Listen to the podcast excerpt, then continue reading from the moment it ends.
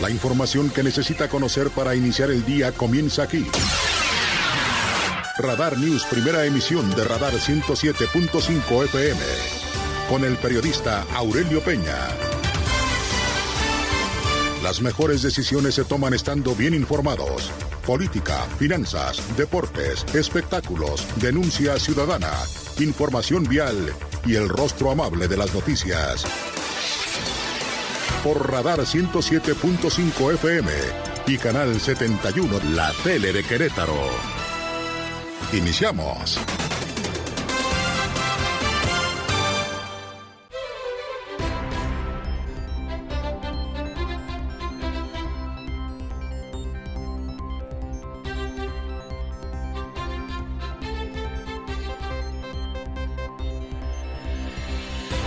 ¿Qué tal? ¿Cómo le va? Muy buenos días. Gracias. Además, los saludo como siempre con muchísimo gusto. Son las 6 de la mañana en punto. Las 6 en punto de este lunes 8 de mayo del año 2023. Como siempre, me da mucho gusto saludarlo aquí en Radar News, en esta primera emisión. Su amigo y servidor Aurelio Peña.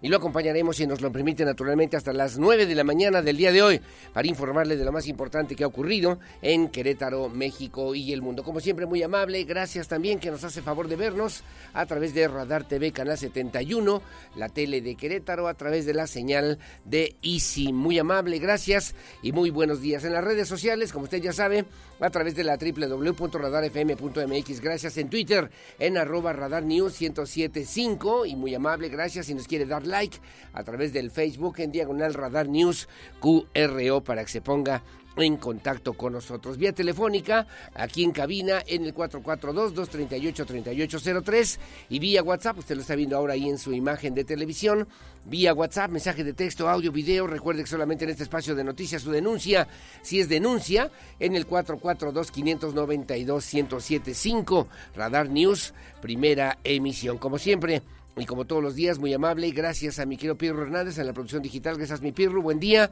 gracias a Regina Martínez también en la parte de la producción en televisión y a Lucía Peñanava en la coordinación general informativa. Bueno, como siempre, con muchos temas importantes, interesantes, solamente le debo referir, queríamos que lloviera, ya llovió, llovió y fuerte esta semana también aquí en Querétaro. Y bueno, lluvias torrenciales con granizo, también impresionante, imágenes que veíamos en la zona del municipio de Cadereyta particularmente, que parecía literalmente, bueno, pues de otro país, de otro momento, de otro lugar, y que se convirtió también en un tema recurrente, por lo menos este fin de semana. Se espera que la semana, esta semana que comienza el día de hoy, también continúe lloviendo, que siga lloviendo en la zona metropolitana de Querétaro y también en varios municipios, particularmente hacia la zona serrana del estado de Querétaro para esta semana y también para el día de hoy, según así lo ha reportado el Servicio Meteorológico Nacional. Como siempre, muy amable, gracias por el favor su compañía.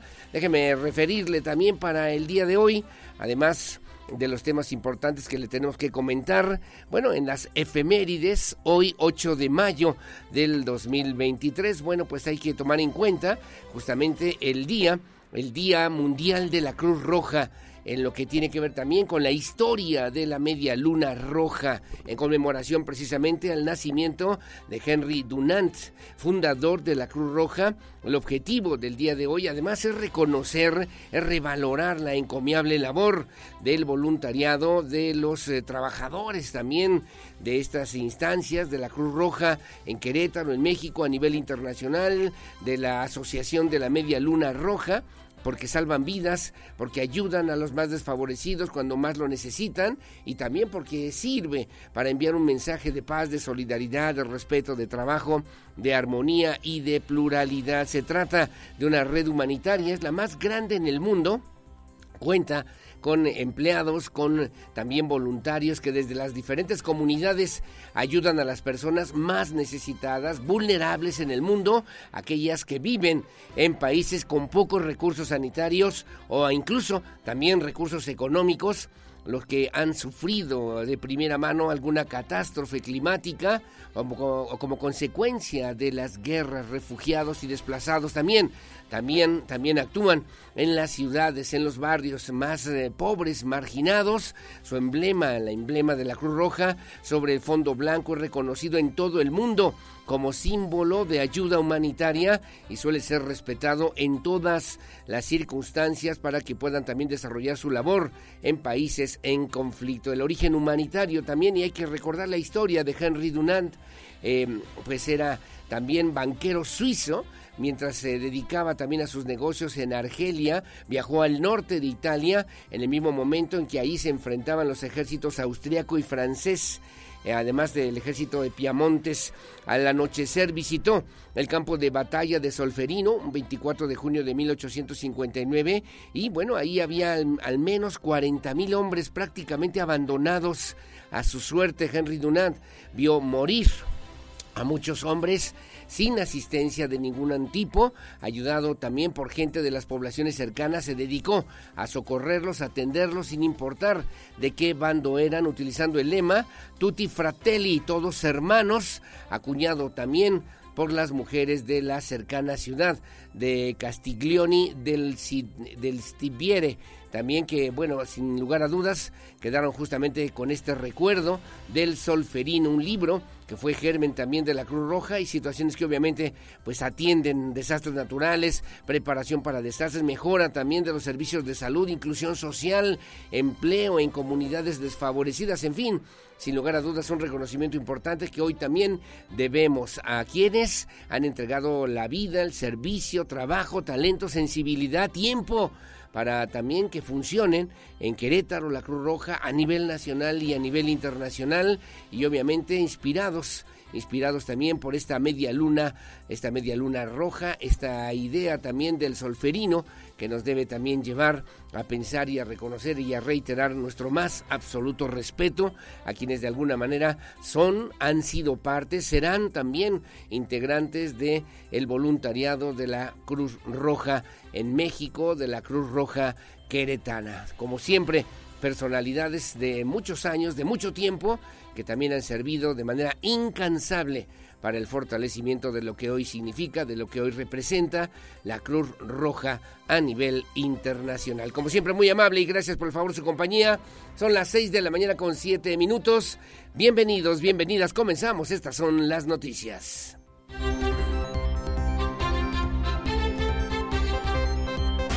El resumen, Radar News. Gracias, las seis de la mañana con siete minutos. El gobernador del estado Mauricio Curi González refirió la posibilidad del desarrollo de los data center en Querétaro con representantes de la empresa Accenti, empresa del sector tecnologías de la información. Eh, pues se dieron a conocer justamente los avances en la construcción de un data center, el cual estará sentado en una superficie de 20 mil metros cuadrados para sumarse a dos instalaciones más que ya operan en la entidad Accenti. Esta empresa construye también y opera centros de datos de clase mundial que brindan, brindan servicio a los mayores proveedores de tecnología en la nube del mundo, lo que tiene que ver justamente con el uso de estas nuevas tecnologías, así como a otros clientes de otros sectores financieros, eh, minoristas, industriales, de atención médica y también de servicios. Actualmente es el proveedor de servicios del centro de datos y conectividad más grande en América Latina, responsable de la operación y construcción de 34 data centers ya en países como Brasil, en Chile, en México y en Colombia, que se han desarrollado también de manera muy exitosa. Bueno, pues instalándose, fortaleciéndose aquí en el estado de Querétaro, Ascenti, que obviamente representa y significa una alternativa muy importante para entrar al tema de los data centers que se estarán instalando, que se estarán consolidando aquí en el estado de Querétaro. Gracias, la seis de la mañana con nueve minutos, seis nueve, la titular del Instituto de la Vivienda en Querétaro, Lorena García Alcocer, encabezó la entrega de casas construidas, esto en el municipio del Marqués. Mediante un esquema en el que la mitad del dinero eh, pone el gobierno del estado, además otra parte del presupuesto municipal y la colaboración del beneficiario mediante el pago de los gastos de la cimentación y la aportación del terreno donde se edifican estas nuevas viviendas. García Alcocer destacó que las 12 viviendas que se programaron en estas comunidades de Lajitas, en La Piedad, para la primera etapa de este programa cuentan con una inversión global de 3 millones de pesos, acompañadas por la directora de Desarrollo Social Municipal, Aide Espinosa, la titular del IBEC. Expresó también que todas las familias, todas las familias tienen derecho a disfrutar de una vida mejor, de una vida digna, eh, también derecho a que se pues que se establece y además se consagra en la propia Constitución mexicana y que han asumido y atendido de manera conjunta las autoridades municipales ahí en el gobierno de Enrique Vega Carriles y las autoridades estatales con el gobernador Mauricio Curi González.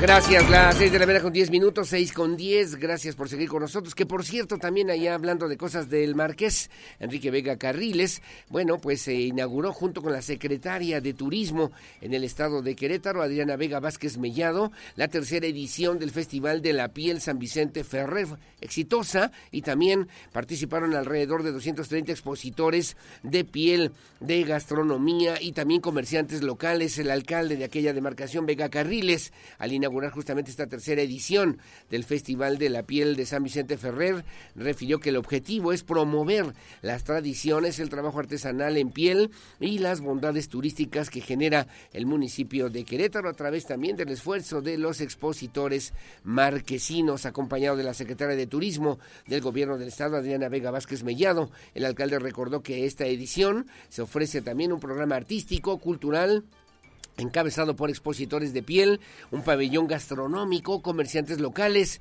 que ofrecieron los mejores productos de la región a precios accesibles. La secretaria de Turismo, por su parte, Adriana Vega Vázquez Mellado, puntualizó también que el gobernador Mauricio Curi González está involucrado puntualmente para trabajar de la mano siempre con los municipios, particularmente con el municipio del Marqués, para al mismo tiempo fortalecer el consumo local. Así lo refirió, así lo dijo la secretaria de Turismo, Adriana Vega Vázquez Mellado. Me emociona muchísimo que, me, que, no, que tome en cuenta la Secretaría de Turismo para que juntos podamos enaltecer, reconocer el trabajo que hacen con el corazón, cómo, cómo con las manos y cómo con esta creatividad empiezan a generar este producto que hay que presumir cada vez más.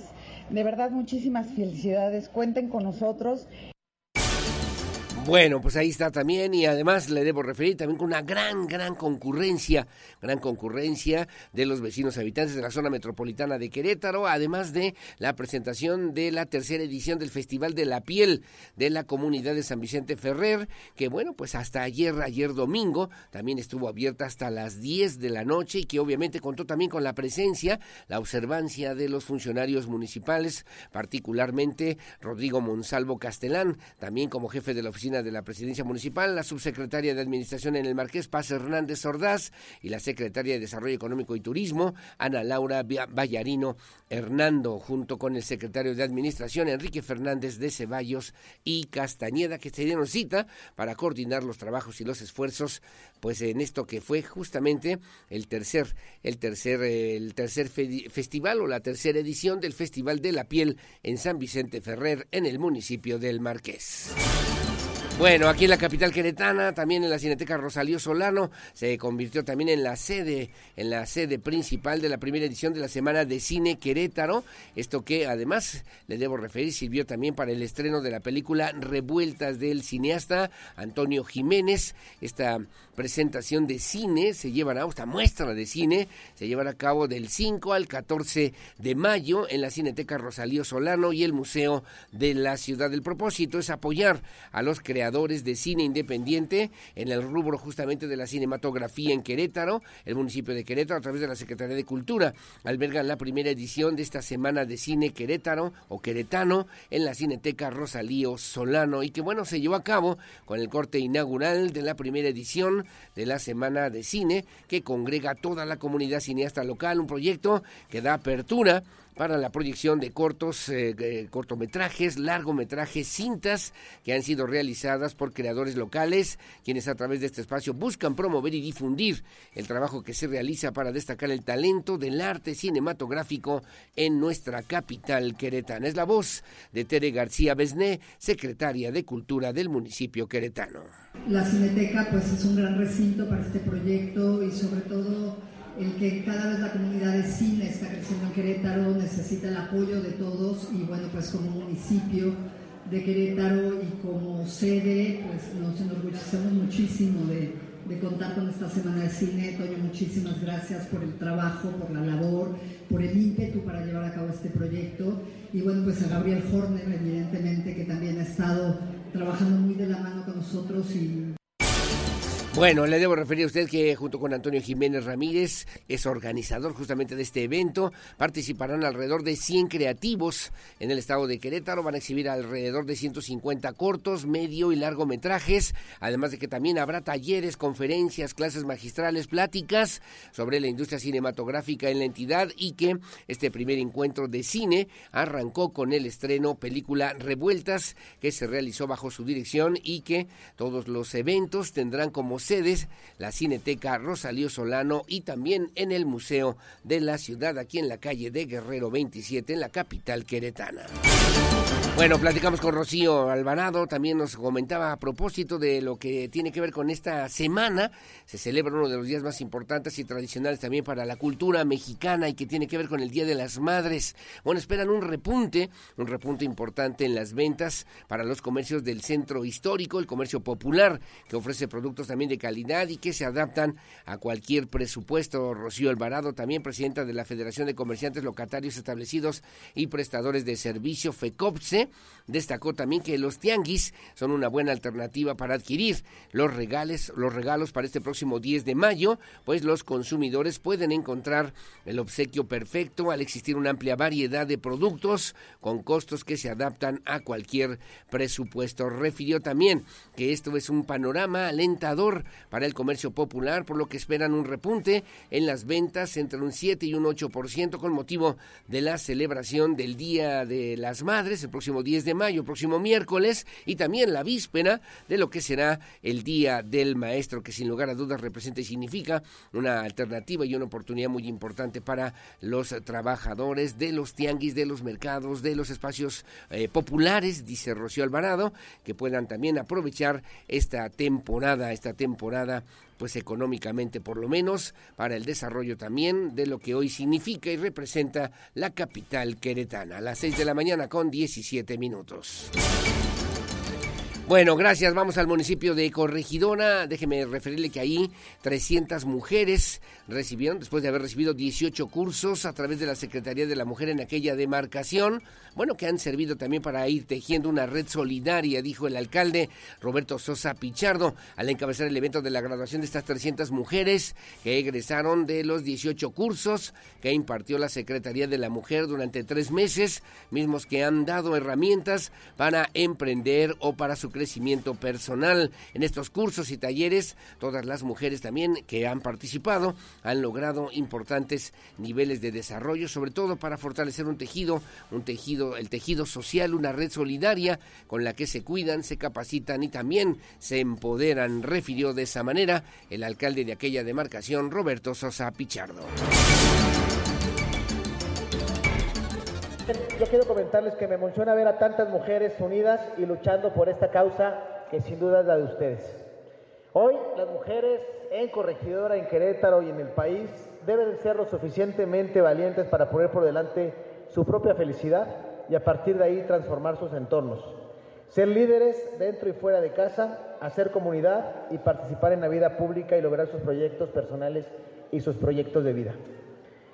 Por medio de esta entusiasta participación en estos cursos de talleres, todas ustedes ya han logrado algo muy importante. Han tejido una red solidaria con la que se cuidan, se capacitan y se empoderan. Bueno, gracias, gracias. 6 de la mañana con 18 minutos, 6.18. Le comento también a usted que aquí en la capital queretana, la regidora por el partido Morena, eh, Ivonne Olascuaga, se reunió también con vecinos de Menchaca. Demandan además una mayor atención integral. Es importante apoyarles, dijo también la regidora, en las gestiones para atender la falta de mantenimiento en las vialidades, la insuficiencia de luminarias públicas, prevenir los daños a sus viviendas durante la temporada de lluvias. Así lo refirió la regidora a los micrófonos de Radar News Primera Emisión. Así como sucede en Menchaca, hay muchas colonias que enfrentan condiciones similares en las que se requiere que la gente levante la voz, que señale dónde falta pavimentar, dónde hacen falta luminarias, en qué lugares baja con mucha fuerza el agua y se mete a sus viviendas, como sucede aquí, en qué puntos no sienten seguridad y también dónde ya no es posible crecer, en qué sitios ya no pueden permitirse más cambios de uso de suelo pero esto es un trabajo que tenemos que hacer entre todas las personas. Para eso necesitamos organizarnos y aprovechar todas las consultas, como esta que está abierta hasta el 31 de mayo. Bueno, muy amable, gracias. Las seis de la mañana con 20 minutos, 6.20. Rápidamente también la pelea, ¿no? Este fin de semana, que obviamente con una gran, gran audiencia por lo menos y una millonada de dólares que también circularon. Bueno, recibió críticas críticas eh, considerables. Eh, le debo referir además comentarios, comentarios adversos en las redes sociales por las banderas que se montaron, como usted lo pudo observar, no sé si tuvo oportunidad de, verlo, en palos de escoba, literalmente, por ejemplo, la bandera de México, la bandera de México y luego también la del estado de Jalisco, que literal alguien dijo, bueno, pues aquí no hay dónde, ¿cómo? Un palo de escoba, pues aquí con este. Así comenzaron, así las montaron los palos de escoba durante la entrada del Canelo Álvarez en su pelea contra John Ryder. Le debo referir también cuestionado, cuestionado triunfo del Canelo que en las redes sociales comenzaron los memes también que parecía un verdadero costal de papas sin más que le pudiera representar o significar al Canelo, al Canelo Álvarez. Sin embargo, y a pesar de todo, pues el, mexicano Saúl El Canelo Álvarez retuvo el sábado sus títulos supermedio del Consejo Mundial de Boxeo Organización Mundial de Boxeo, de la Asociación Mundial de Boxeo y también de la Federación Internacional de Boxeo, luego de vencer por decisión unánime al británico John Ryder en la pelea que marcó su reaparición en México después de 12 años. El Canelo Álvarez superó a Ryder con una puntuación de 120, 107, 118, 109, 118, 109.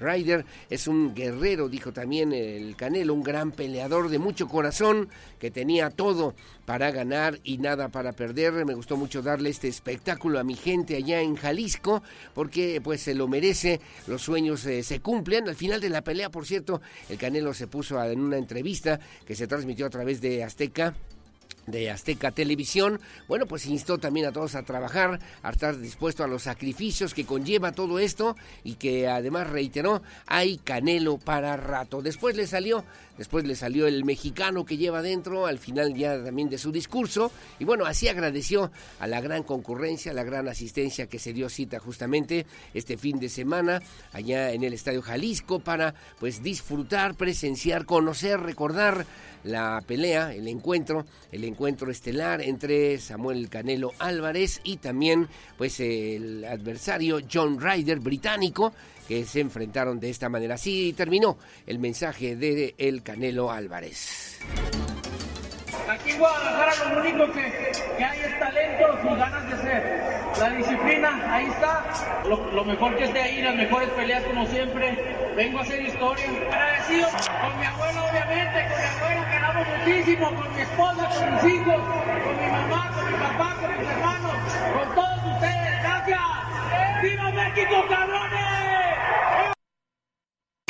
está Saúl el Canelo Álvarez en esta pelea de este fin de semana. Otro tema también rápidamente a nivel internacional fue también la coronación de Carlos III Carlos III, ocho meses después del fallecimiento de la reina Isabel II y un poco antes del 70 aniversario de la coronación de la reina, aunque la difunta monarca accedió al trono el 6 de febrero de 1952, no fue coronada hasta el 2 de junio de 1953, luego de un periodo de luto nacional por el fallecimiento de su padre, el rey Jorge VI, una tradición que el rey Carlos decidió mantener. Veíamos las imágenes verdaderamente impresionantes de lo que significa 500 años después, 700 años de historias que obviamente se conjugaron justamente en la coronación del rey Carlos III y de la reina consorte Camila. Toda la familia Gales estuvo presente en la coronación con el príncipe George, actuando también como uno de los pajes de honor durante el servicio.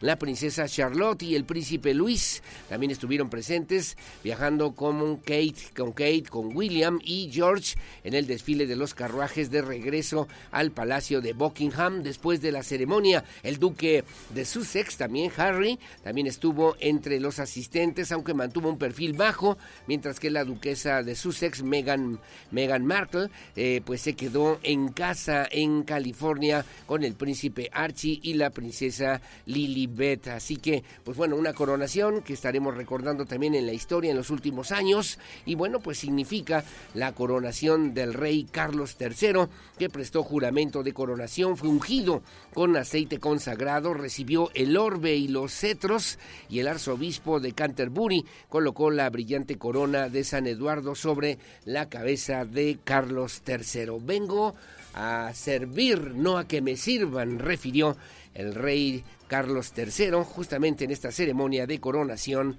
allá en Londres, Inglaterra. A las 6 de la mañana con 25 minutos, de esto y mucho más aquí en Radar News en esta primera emisión, como siempre, muy amable y gracias por el favor de su compañía en este espacio de noticias que transmitimos en vivo y en directo desde esta noble, histórica, próspera, colonial, barroca, generosa, hospitalaria, humanitaria, honorable, pacífica, competitiva y siempre limpia, ciudad de Santiago de Querétaro, corazón de la República Mexicana.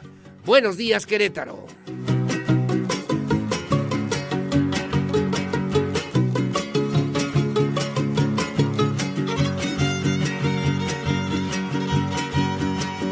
Querétaro soy, señores.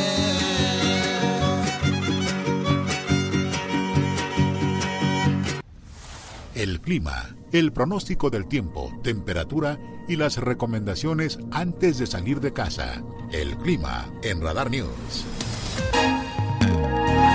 Bueno, muy amable, gracias. Las 6 de la mañana con 30 minutos, 6.30. Gracias por seguir con nosotros aquí en Radar News en esta primera emisión.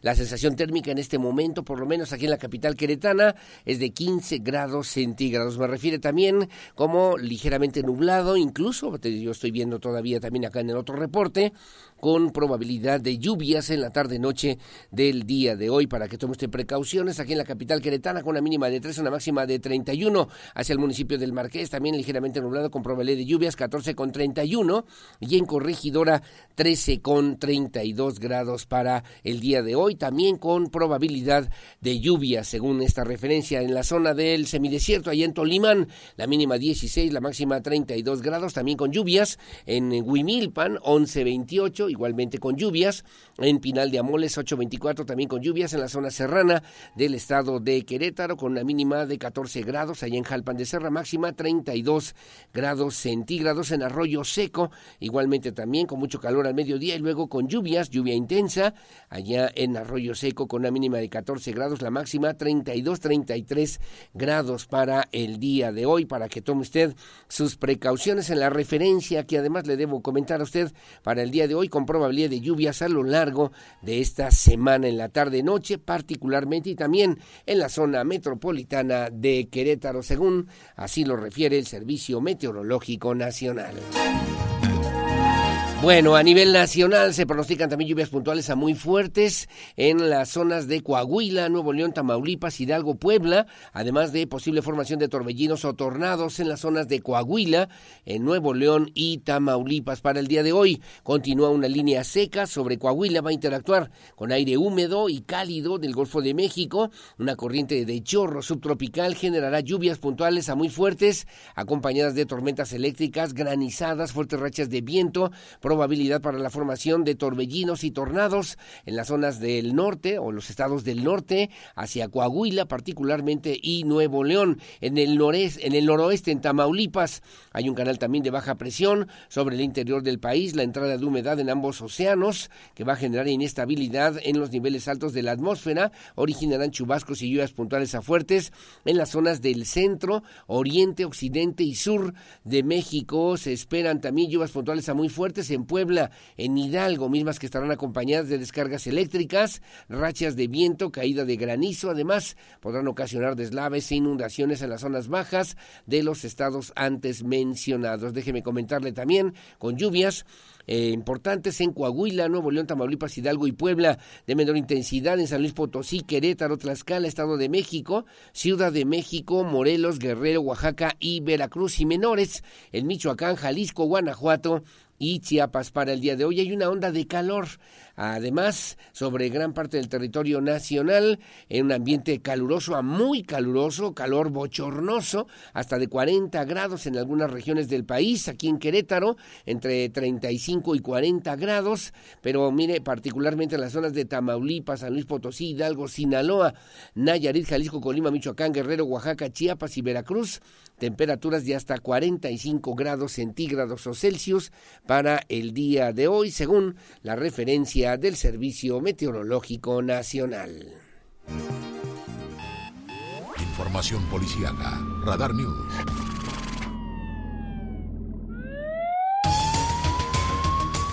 Bueno, muchísimas gracias. Las seis de la mañana con 35 minutos, 6.35.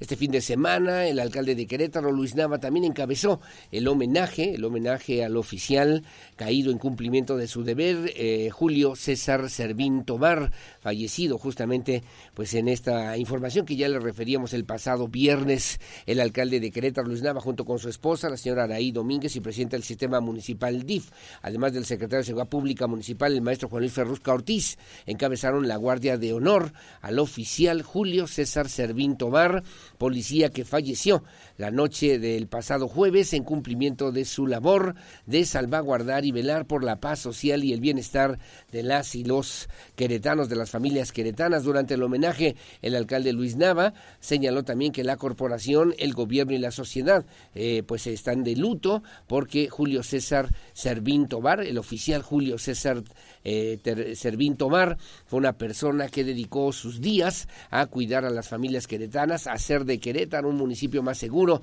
Falleció en cumplimiento de su deber y bueno, dijo también el alcalde, estamos de luto porque hemos perdido a un gran ser humano, a un servidor público comprometido, entregado, leal, confiable, compañero, esposo, responsable, dedicado, hijo y un extraordinario y excelente amigo. Luis Nava también agregó que fueron 10 años los que Julio César formó parte, el oficial Julio César formó parte de la corporación y que gracias a su dedicación y compromiso obtuvo en el 2018 su título de técnico superior universitario. En ese mismo año fue jefe del Grupo Especial En el 2019 y 2020 fue jefe de la región 5. En el 2021 fue responsable de turno en la región 4 y también actualmente en la región en la región 1, refirió el, secretario de Seguridad Pública Municipal. Por último, señaló también que el oficial Julio César fue y seguirá siendo uno de los mejores policías con los que el municipio ha contado, por lo que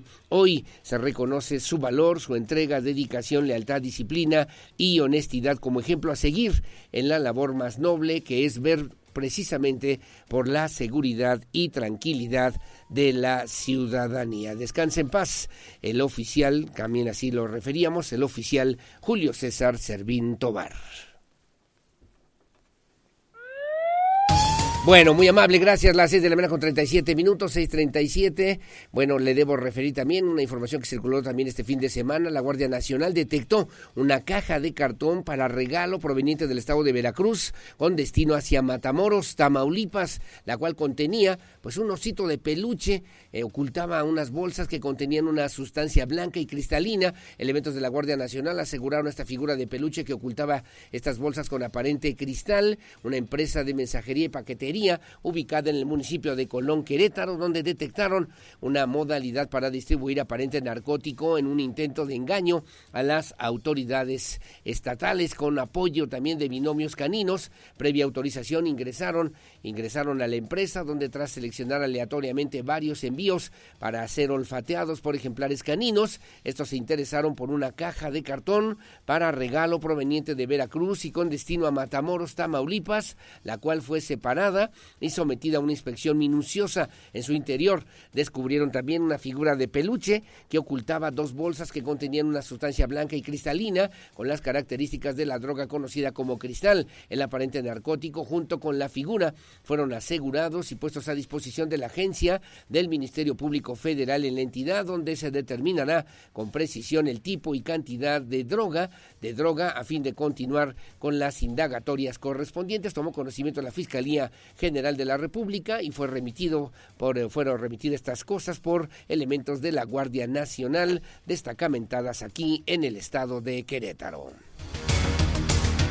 Gracias, las 6 de la mañana con 39 minutos, 6.39 y también este fin de semana, pues eh, desde un auto en movimiento valieron a un policía de Querétaro, un uniformado que fue trasladado a un hospital, que se descarta también el riesgo, que estuviera en riesgo su vida, por lo menos además de su integridad, un policía que fue lesionado con impacto de arma de fuego que ocurrió en la zona de la colonia Los Sauces. Fue el saldo que dejó una agresión cometida en contra de uniformados que fueron atacados desde un vehículo en movimiento, según informaron fuentes judiciales del estado de Querétaro. Los hechos ocurrieron en la calle Zurich, en la colonia Los Sauces de la capital del estado, presuntamente cuando elementos policiales se encontraban en custodia sobre el ataque. La Fiscalía General del Estado confirmó que se dio inicio a una carpeta de investigación por las agresiones recibidas a un elemento de la Policía Municipal de Querétaro. Mi compañero Alejandro Payán tiene los detalles. La mañana del domingo, un elemento de la Policía Municipal fue atacado a balazos cuando se encontraba a bordo de su patrulla custodiando un domicilio en la colonia Sauces. Al respecto, el titular de la Secretaría de Seguridad Pública del municipio de Querétaro, Juan Luis Ferrusca, informó que el estado de salud del oficial se reporta como estable. Destacó también la detención de un vehículo y una persona relacionados con este ataque. Eh, un compañero de la policía municipal eh, recibió disparos por arma de fuego. El compañero se encontraba en ese lugar cubriendo un servicio teníamos una custodia que nos había solicitado la Fiscalía General de la República, la FGR, desde agosto del año pasado tenemos esa custodia, estábamos allí trabajando, estaba el compañero, de pronto se acerca un vehículo, un masculino, y realiza detonaciones, lesionando a nuestro compañero, quien se encuentra en este momento con un estado de salud estable. Eh, las lesiones las tiene en la extremidad superior del lado derecho y bueno, está siendo ya atendido en, el nosocomio. Inmediatamente nos coordinamos con la Fiscalía General del Estado para toda la información que recabamos en el lugar como primeros respondientes. Les ha sido proporcionada y bueno, se está haciendo todo el procesamiento de la información. En este momento lo que les puedo comentar es de que se había identificado un vehículo del presunto agresor y hace unos momentos se detectó el ingreso al estado, ya hay el aseguramiento eh, del vehículo y bueno, al parecer de una persona. Explicó que como primeros respondientes se coordinaron con la Fiscalía General del Estado para proporcionar la información recabada en el lugar de los hechos, lo que derivó en la detención de este posible responsable. Para Grupo Radar, Alejandro Payán. Bueno, muy amable, gracias, eh, gracias como siempre además con esta información. Al parecer también hay una persona detenida, según también lo que señalaban las autoridades de la Secretaría de Seguridad Pública Municipal de Querétaro. Le daremos seguimiento, puntual seguimiento, y le estaremos informando también pues sobre estos hechos ocurridos este fin de semana aquí en la capital queretana. Hacemos una pausa, son las 6 de la mañana con 42 minutos, 6.42, como siempre muy amable. Gracias por favor su compañía. Me piden también una denuncia, en un momento más con todo gusto, que no hay luz. Desde el día de ayer, desde el día de ayer no hay luz. Piden el apoyo también a la Comisión Federal de Electricidad. Desde ayer en la tarde no hay luz en gran parte de la zona de Juriquilla. Eh, le comento también a usted, regresó en algunas zonas, en algunos momentos, pero con bajo voltaje, con bajo voltaje, en la zona de Villas del Mesón, allá en Juriquilla. Pasamos el reporte, lo volvemos a hacer, me mandan incluso algunas fotografías, algunos videos. En un momento más también retomamos este comentario, denuncia a través de este espacio de noticias que no hay energía eléctrica en Villas del Mesón, en Juriquilla. Ojalá con nuestros amigos de la Comisión Federal de Electricidad puedan atender a la brevedad de esta situación aquí en la capital queretana. 6:43, una pausa, yo regreso con lo que se publica hoy en la prensa nacional y también en la prensa queretana. Pausa y volvemos.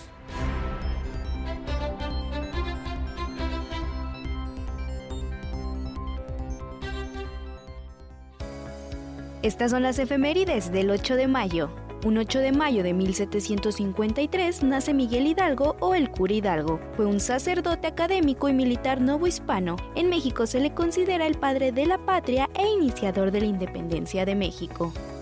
Para el año de 1846 se estaría llevando a cabo la Batalla de Palo Alto. Fue el primer combate formal de la invasión estadounidense o guerra de intervención estadounidense entre el ejército mexicano y el ejército estadounidense a 8 kilómetros de la actual ciudad de Brownsville, Texas.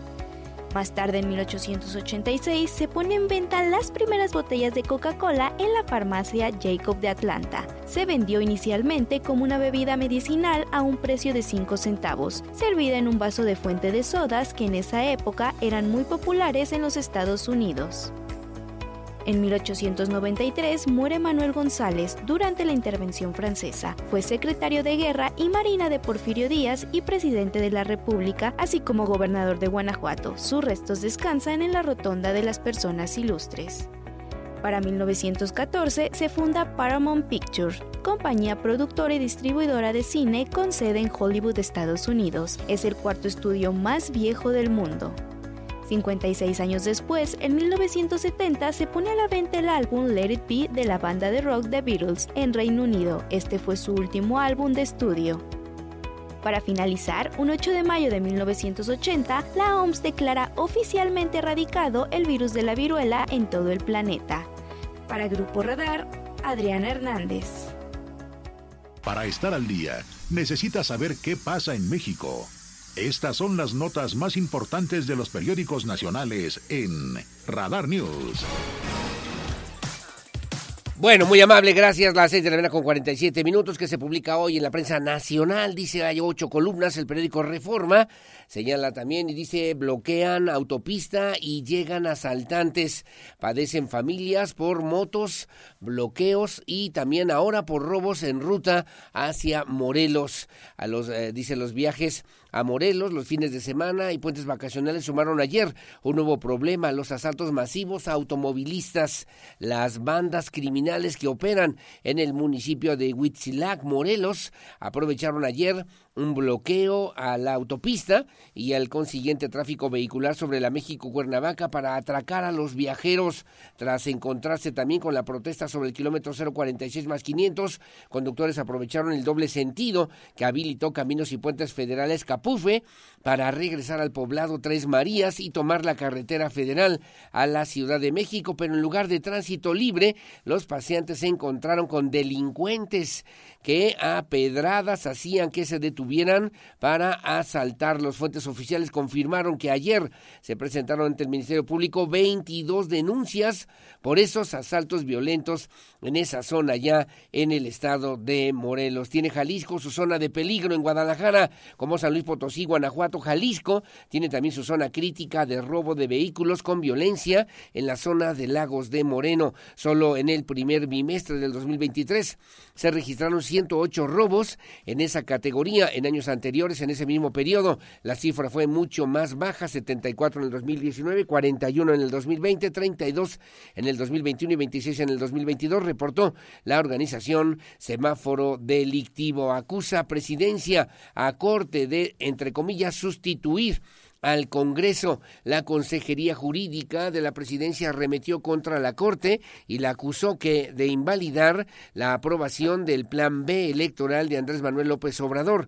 Estaría sustituyendo al Congreso. La Consejería difundió ayer esa versión a unas horas de que el día de hoy, por cierto, la Corte analice la primera parte del Plan B sobre la propaganda electoral en las leyes generales de comunicación social y de responsabilidades administrativas en el proyecto de sentencia.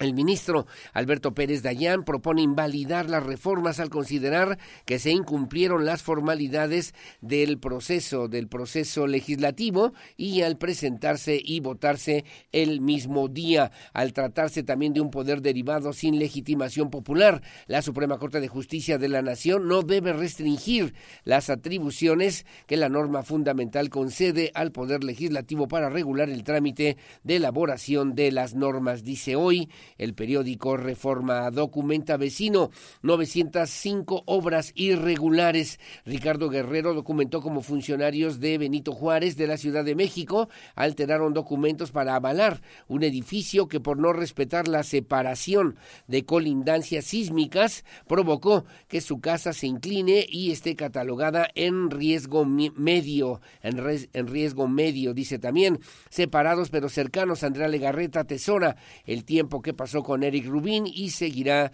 trabajando. Hayan a operador priista, Red Fantasma señala también en Monterrey, al mismo tiempo que inició su carrera política, Francisco Cienfuegos, actual secretario de Enlace Legislativo del PRI, y recién nombrado delegado del Centro Color en Coahuila, empezó a tejer una compleja red de empresas que le han redituado ingresos millonarios. En esa lista incluye compañías abiertamente a su nombre y otras que fueron integradas por personas allegadas a él y que están vinculadas a factureras de operaciones simuladas, EFOS se llaman, es decir, empresas fantasmas, refiere hoy el periódico, el periódico Reforma a nivel nacional. Bueno, gracias en el Universal, el Gran Diario de México, dice ocho columnas, campañas sucias complicarían unidad en la definición de la candidatura presidencial para el 2024. Mario Delgado, dirigente de Morena, afirma que habrá un acuerdo entre los aspirantes, pero advirtió que de darse una fractura no será por una acción indebida del partido, señala el líder nacional de Morena. Aseguró que el partido Guinda lo tiene muy claro en la definición de su candidato presidencial para el 2024. No va a dar un solo pretexto para una ruptura y si se presenta alguna no será por una acción indebida de este instituto político. Señala Función Pública hará compras pese a anomalías, realizará contrataciones consolidadas de todo el gobierno, aunque tiene observaciones de la Auditoría Superior de la Federación. Advierten riesgos sencillas de bebé para automóviles, la falta de una norma oficial que verifique la calidad de las sillas de bebé para autos genera que casi el 50% de las que se venden en el país sean de baja calidad, destacó la Asociación Civil, reflexiona con responsabilidad.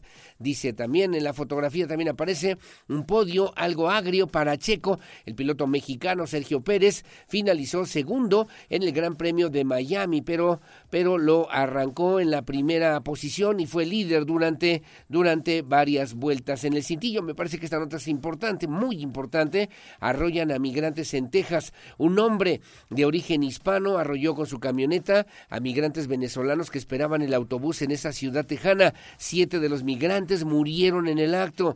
Diez personas fueron trasladadas al hospital donde una de ellas falleció poco después. El conductor fue detenido y la policía investiga si el atropello fue o no intencional allá en Texas, en los Estados Unidos, lo que publica hoy el periódico El Universal, el Gran Diario de México.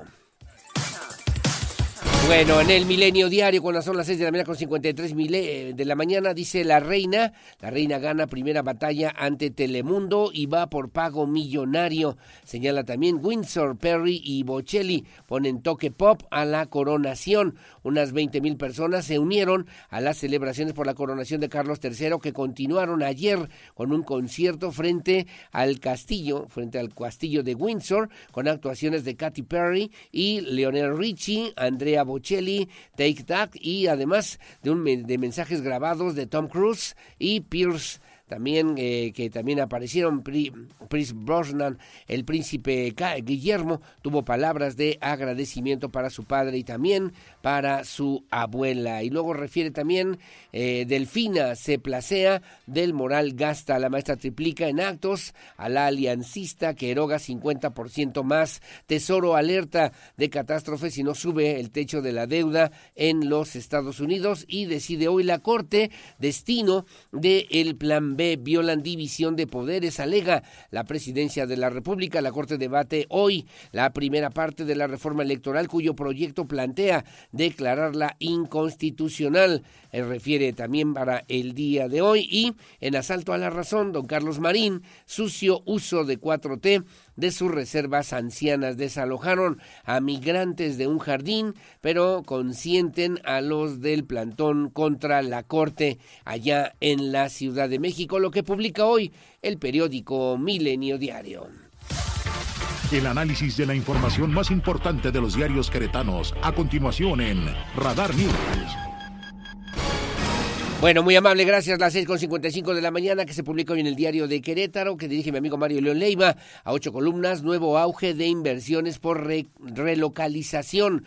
Llega a efecto Tesla en cartera 58 proyectos, la mayoría, la, la mayoría automotrices hay en cartera 58 proyectos de inversión en el estado, de los cuales alrededor del 29% son a causa de la llamada relocalización de plantas, la mayoría del sector automotriz, así lo indicó Esaú Magallanes, presidente de la Cámara Nacional de la Industria de la Transformación, Canacintra, aquí en Querétaro. Dice también, supera empleo el daño del COVID-19. De acuerdo con los datos del INCO, en febrero del 2020 en el estado de Querétaro había 615.585 puestos de trabajo y para marzo del 2023 esta cifra ha aumentado a 681.441 empleos. Además, incrementó, incrementó 7.3% la población ocupada entre el primer trimestre del 2020 y el último trimestre del 2022. Refiere también eh, se nace exprimerario, ahora pide 91.2 millones de pesos. En menos de un año solicitó a la Secretaría de Hacienda 456.7 millones de pesos para construir un edificio y remodelar otras instalaciones. Dice también el día de hoy, lista la liguilla, terminó, de, terminó el repechaje y este miércoles comienza eh, la fiesta grande del fútbol mexicano que abre con la expectativa de ver, de ver después de 40 años el clásico América Chivas en la final queretanas al Panamericano. Este equipo femenil de eh, Ultimate Frisbee representará a México en justa deportiva en República Dominicana en el mes de noviembre, un grupo que se ganó su lugar con talento y esfuerzo. Dice hoy le recomiendo la columna Medio Siglo, que refiere también temas interesantes, refiere también Rodrigo Monsalvo, es otro de los aspirantes a la candidatura del PAN en el Marqués, considerado la carta personal del alcalde más ganador, Enrique Vega Carriles, para sucederlo Monsalvo Castelán. Está por cumplir seis años recorriendo a diario ese municipio de crecimiento permanente y nos aseguran que debido a esa cercanía, hasta integrantes de otras fuerzas políticas lo apoyan para que él sea el abanderado. Refiere hoy entre los comentarios en la columna precisamente, en la columna de medio siglo, en el periódico diario de Querétaro. Le recomiendo la de mi amigo Pedro Pablo Tejada, Pedro y los Lobos, hoy habla y hace una referencia, una reflexión, si es Felifer o Lupita hoy sin oposición fuerte a la vista. La competencia, dice también por las nuevas posiciones políticas que traerá la elección del 2 de julio del 2024, está al interior del Partido Acción Nacional. El Centro Cívico es la joya de la corona. El PAN suma 21 años gobernándolo, solo les ganó el PRI con Roberto Loyola Vera en el 2012. Refiere hoy Pedro Pablo Tejada en el periódico Diario de Querétaro.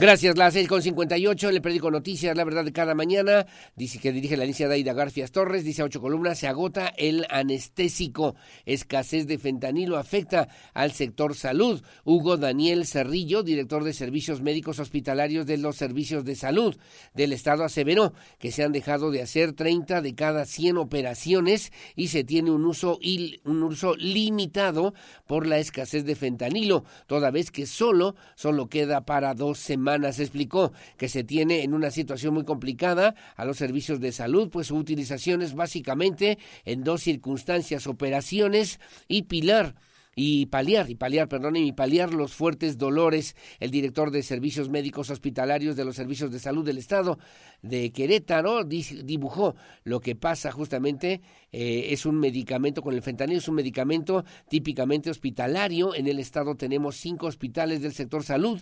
En los cinco se requiere el anestésico. Dice también detienen una persona, aseguran un vehículo implicado en el ataque a policía. Un elemento de la Secretaría Pública Municipal resultó con heridas de consideración luego de ser agredido a balazos por al menos dos, dos sujetos la madrugada de este domingo en la colonia Los Sauces. Dice también San Juan del Río se vestirá de fiesta del 16 de junio al eh, a julio, al 2 de julio, ¿no? Al 2 de julio también de este año allá en San Juan del Río. El concurso de bandas de guerra, una leyenda queretana también que concluyó.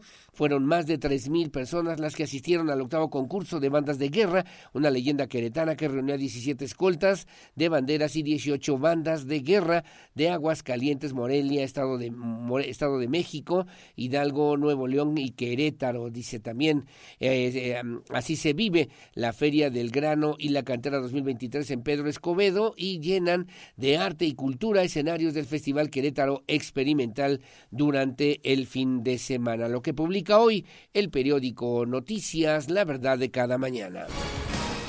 En el AM de Querétaro, que dije mi amigo Miguel Ángel Flores, persiste confusión por la ley antitabaco, a la vez que no han aplicado sanciones en negocios afiliados a la Canacope por la nueva ley contra el tabaco. Aún existen dudas sobre los alcances de la legislación. Carriles confinados el 5 de febrero se utilizarán provisionalmente para paso de automóviles. También dice hoy a ocho columnas. Y luego 85% de la población sin seguro de vida. Una familia tarda entre dos o tres años en recuperar su nivel de vida ante casos de fallecimiento o invalidez de su principal proveedor. Es lo que refiere hoy el periódico AM de Querétaro. Bueno, como siempre, muy amable, gracias por el favor de su compañía. Son las 7 de la mañana con dos minutos, 7 con 2. Hacemos una pausa, una pausa comercial. Regresamos enseguida con más aquí en Radar News en esta primera emisión. Saludos a doña Geno Uribe, ahí en el Mercado Hidalgo, que nos hace favor de sintonizarnos. Muchos saludos. Gracias a don Beto Herrera, mi querido Sensei, a Toño Ugalde, mi vicerrector de mi Universidad de Londres. Saludos a Felipe Rojas. Gracias a Luis Montes de Oca, igualmente a Jorge Navarro. Gracias que nos sintonizan. César Millán. Saludos a Leti Sainz, Uribe. Gracias, como todos los días, a Carlos Alcaraz, igualmente muy amable. Gracias a Fer Paniagua, Fernando Paniagua, y muy amable. Gracias también a mi querido amigo y colega Víctor Aguilar, ya muy temprano en la mañana. Hacemos una pausa, son las 7 con 2 de la mañana. La pausa, regresamos enseguida con más.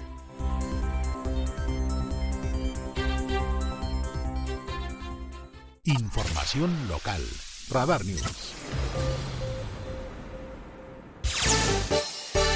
Bueno, muchísimas gracias. Son las 7 de la mañana con 5 minutos, 7.5. Vamos a platicar el día de hoy justamente con el director del sistema estatal DIF, Oscar Gómez Niembro. Hay un tema importante que tiene que ver con la convocatoria justamente para el programa de adopciones en el estado de Querétaro. Han eh, hecho también algunas adecuaciones importantes para que este proceso sea mm, con un sentido muy, muy humano, pero al mismo tiempo pues sirva para realmente mejorar las condiciones de vida de muchos de los jovencitos que obviamente hoy necesitan, requieren, buscan una familia que pueda también acogerlos en su seno, ¿no? Bueno, ese es, la, ese es el tema. Ojalá que sea también de su interés para que el día de hoy también podamos platicar a propósito de esta situación. Como siempre, muy amable. Gracias. Las 7 de la mañana con 6 minutos. Le debo comentar a usted que en el marco del inicio de la temporada de lluvias que marcó y arrancó este fin de semana, el alcalde de Corregidora, Roberto Sosa Pichardo, bueno, pues se inauguró lo que tiene que ver o dio la, el arranque de salida a este pues Consejo Municipal de Protección Civil. Este consejo justamente estará al pendiente de cualquier eventualidad que este fenómeno, la lluvia, pueda provocar en la zona del municipio de Corregidora. La intención, dijo también Roberto Sosa, es acercar estos niveles, esquemas de comunicación para que pues eh, ante los riesgos, ante cualquier situación, ante cualquier contingencia, se pueda atender a la mayor brevedad. Diego Hernández tiene los detalles. El municipio de Corregidora se prepara para la temporada de lluvias que inicia esta primera quincena de mayo. Roberto Sosa Pichardo, alcalde de la demarcación, inauguró el nuevo Consejo Municipal de Protección Civil, que estará pendiente de cualquier eventualidad por este fenómeno meteorológico. Es un trabajo importante, es un gran, un gran reto y una responsabilidad. Comentarles a todos ustedes que a partir de este momento ya queda instalado esta coordinación, la coordina la secretaria de Gobierno, estamos listos, a partir de este momento muy atendientes para lo que se puede ofrecer, ojalá no se ofrezca nada, pero si sí estemos listos, entonces nos encontramos ya a partir de ahora en el semáforo verde. Para los preparativos de esta temporada de lluvias, la Administración de Corregidora prevé la limpieza de 36.000 metros lineales, que corresponden a ríos y drenes. Esto para evitar inundaciones. El año pasado hicieron una limpieza de 24.000 metros. Sobre esto de la prevención de incidentes por las lluvias, el alcalde informó que al respecto hubo una inversión de 13 millones de pesos. Esto se verá reflejado en el río del Pueblito y el dren del Cimatario. Asimismo, de acuerdo a información de la Comisión Nacional del Agua, se prevén de 16 a 22 ciclones que lleguen al Océano Pacífico y de 10 a 16 del Atlántico, por lo cual se deben de tomar previsiones en caso de que puedan llegar a Querétaro estos fenómenos y causen alguna afectación. Para Grupo Radar, Diego Hernández. Muy amable, gracias, gracias Diego Hernández, como siempre con esta información y bueno, que funcione de esta manera el Consejo Municipal de Protección Civil y que decía bien el alcalde Roberto Sosa, ¿no? No es solamente de adorno, pues, no solamente como diría el presidente López Obrador de repente, ¿no? De florero, que sean también estos consejos municipales, sino que realmente sea la voz de las y los ciudadanos en el tema de protección civil y particularmente en esta temporada de lluvias que ya estamos, que ya se avecina, que ya estamos justamente, eh, pues, viviendo y disfrutando, que espero que así sea, por lo menos en buena parte de los municipios del estado de Querétaro. Las 7 de la mañana con 9 minutos. También el director de la Agencia Estatal de Movilidad en el estado de Querétaro, Gerardo Cuanalo, informó que ya están eh, lista o ya está lista, ya están preparando para echar a andar, arrancar lo que es la quinta, la quinta etapa del programa de estandarización de frecuencias del transporte público Crobús aquí en la zona metropolitana de Querétaro. Según Gerardo Cuanalo, esta quinta etapa arrancará a finales de este mes de mayo en la zona metropolitana de Querétaro. Andrea Martínez tiene los detalles.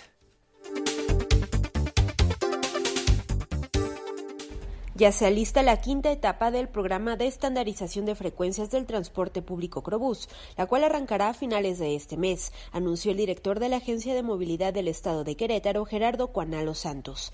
Adelantó que se analizan dos opciones de cuencas y que en próximos días se definirá en cuál se realizará la intervención de las rutas. Todavía no tenemos la fecha, estamos valorando dos zonas todavía, pero todavía no, hemos decidido qué zona es la que podemos implementar. Lo que es importante mencionar es que todo lo que es la parte norponiente de la ciudad no está contempladas en estas etapas debido a que todavía pues, tenemos que esperar a que avance todavía la obra de 5 de febrero.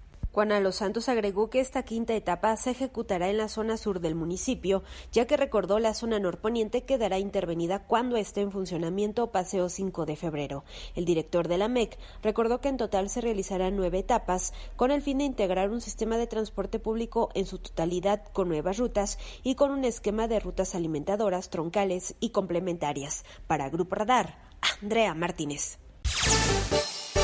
Bueno, y decía también Gerardo Juan Santos que siguen también avanzando justamente en esta, en esta reestructuración, estandarización le llama, le llama Gerardo Cuanalo, estandarización de frecuencias del transporte público en Querétaro, que arrancará también durante este mes de mayo. Obviamente están eh, coordinando los esfuerzos para que una vez que concluya, eh, por lo menos ya de manera importante, la obra de Paseo 5 de febrero, eh, pues le debo decir ahí se va a incorporar un nuevo esquema, sistema de transporte público, entiendo yo, salvo su mejor opinión, unidades también nuevas, frecuencias, rutas y accesos y pues esto obviamente requerirá ya de que esté funcionando al 100% este sistema de transporte público en la zona metropolitana de Querétaro. Bueno, como siempre, muy amable, gracias. Las 7 de la mañana con 11 minutos, 7 con 11, el secretario de Desarrollo Urbano y Obras Públicas del Gobierno del Estado, el arquitecto Fernando González Salinas, informó que se han construido ya 1.8 kilómetros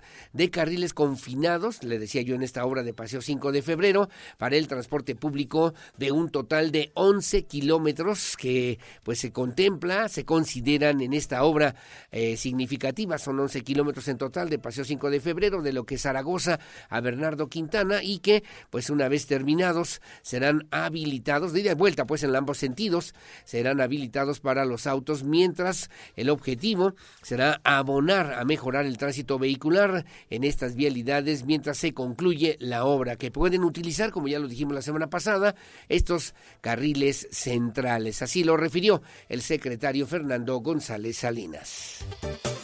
Como parte de la obra de Paseo 5 de Febrero ya se han construido 1.8 kilómetros de carriles confinados para el transporte público de un total de 11 kilómetros.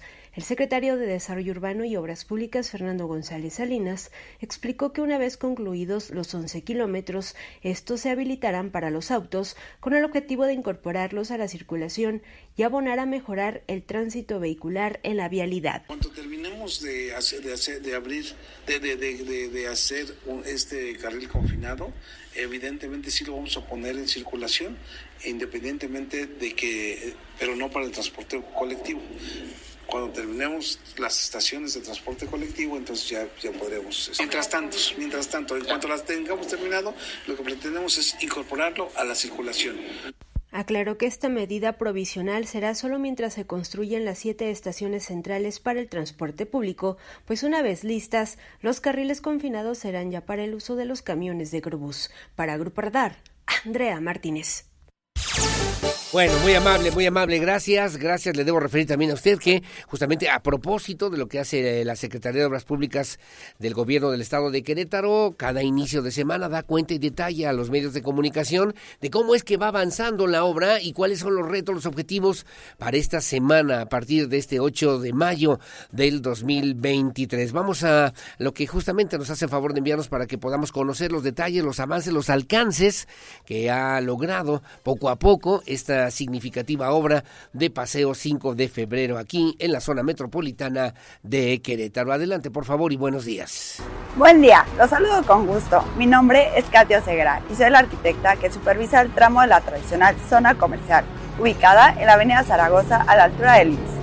Aquí trabajamos más de 40 personas para dignificar el espacio para los 74 locales comerciales los trabajos están dirigidos a la mejora de la infraestructura para reactivar la economía y los ingresos de los comerciantes. El diseño de los locales se proyectó para optimizar espacios que contará con un nuevo servicio de drenaje individual, así como la barra batible en la parte del acceso.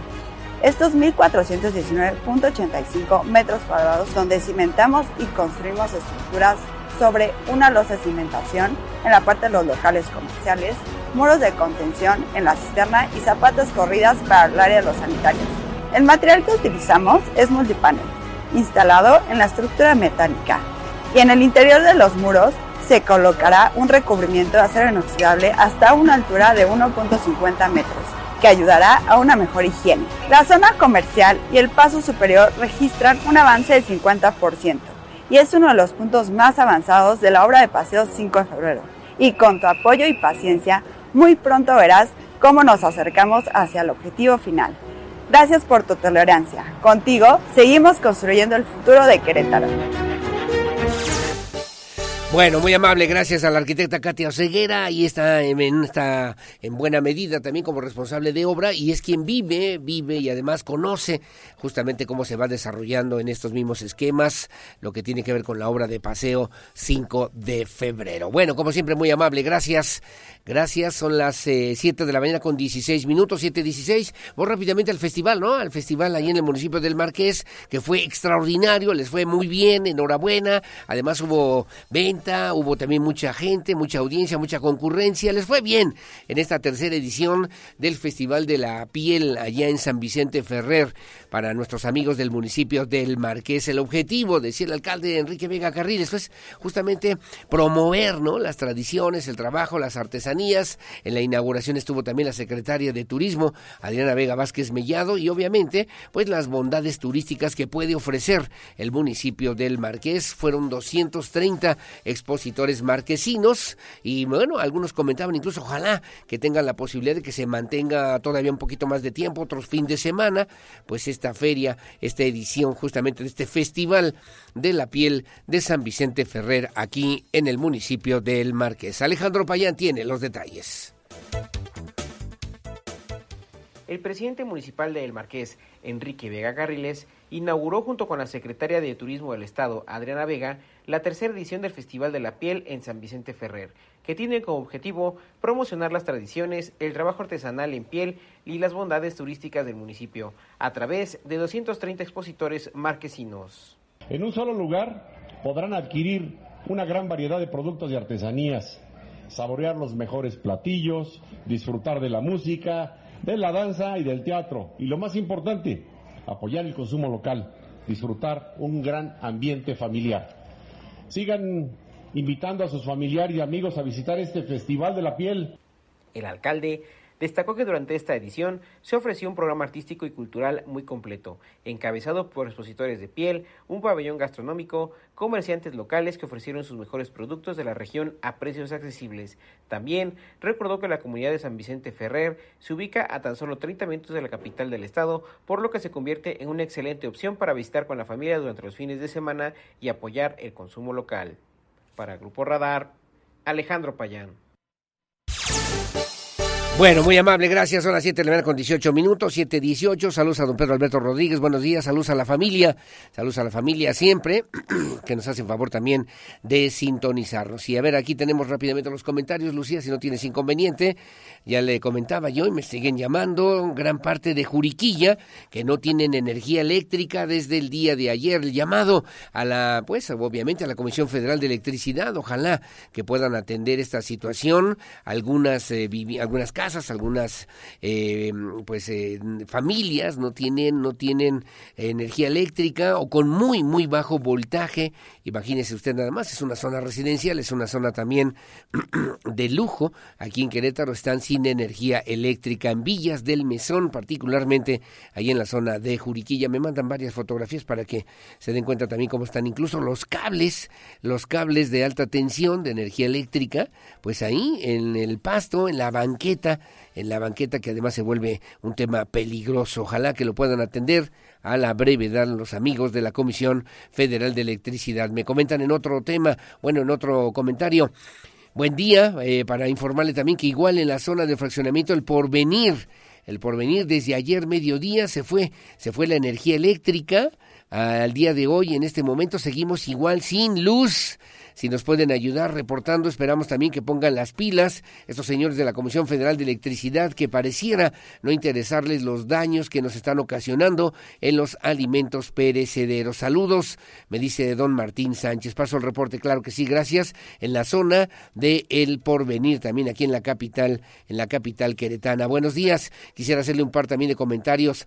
Se pusieron a arreglar toda la avenida de Tecnológico, pero las líneas solamente están pintadas en unas calles y en otras no, lo que hace un verdadero relajo al circular por ahí, porque de dos se hacen tres carriles y de tres se pasa a dos, vamos, vamos, eh, vamos con los ciclistas codo a codo, codo a codo y es muy pero muy peligroso. Y segundo, me dicen, el cruce de tecnológico con universidad, hay una coladera metálica súper floja que parece que en cualquier momento se va a caer se va a caer, se va a hundir, algo va a pasar, también es peligroso, pero parece que a las autoridades eso no les importa o no les importa absolutamente nada la seguridad, me dice doña Jessica. Paso el reporte a quien corresponda, ¿no? Pues a quien le toca obras públicas del municipio, del gobierno del estado, ya no sabemos, ¿verdad? Ya nos perdimos en el universo de la burocracia de repente, ¿no? De tantas cosas que se tienen que arreglar, que se tienen que atender y que a quien le toca, no, pues a mí no, no, es de la Comisión Federal de Electricidad, no, no, no,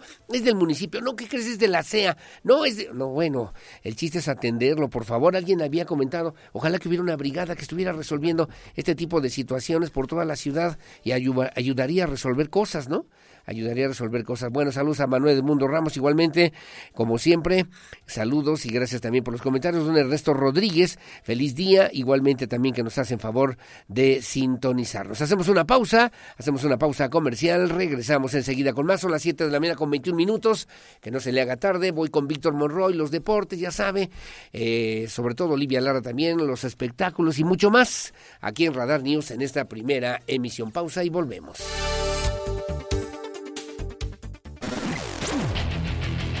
Goles, estadísticas, pasión, victorias, empates, derrotas y todo lo que acontece en el mundo deportivo con Víctor Monroy en Radar Sports.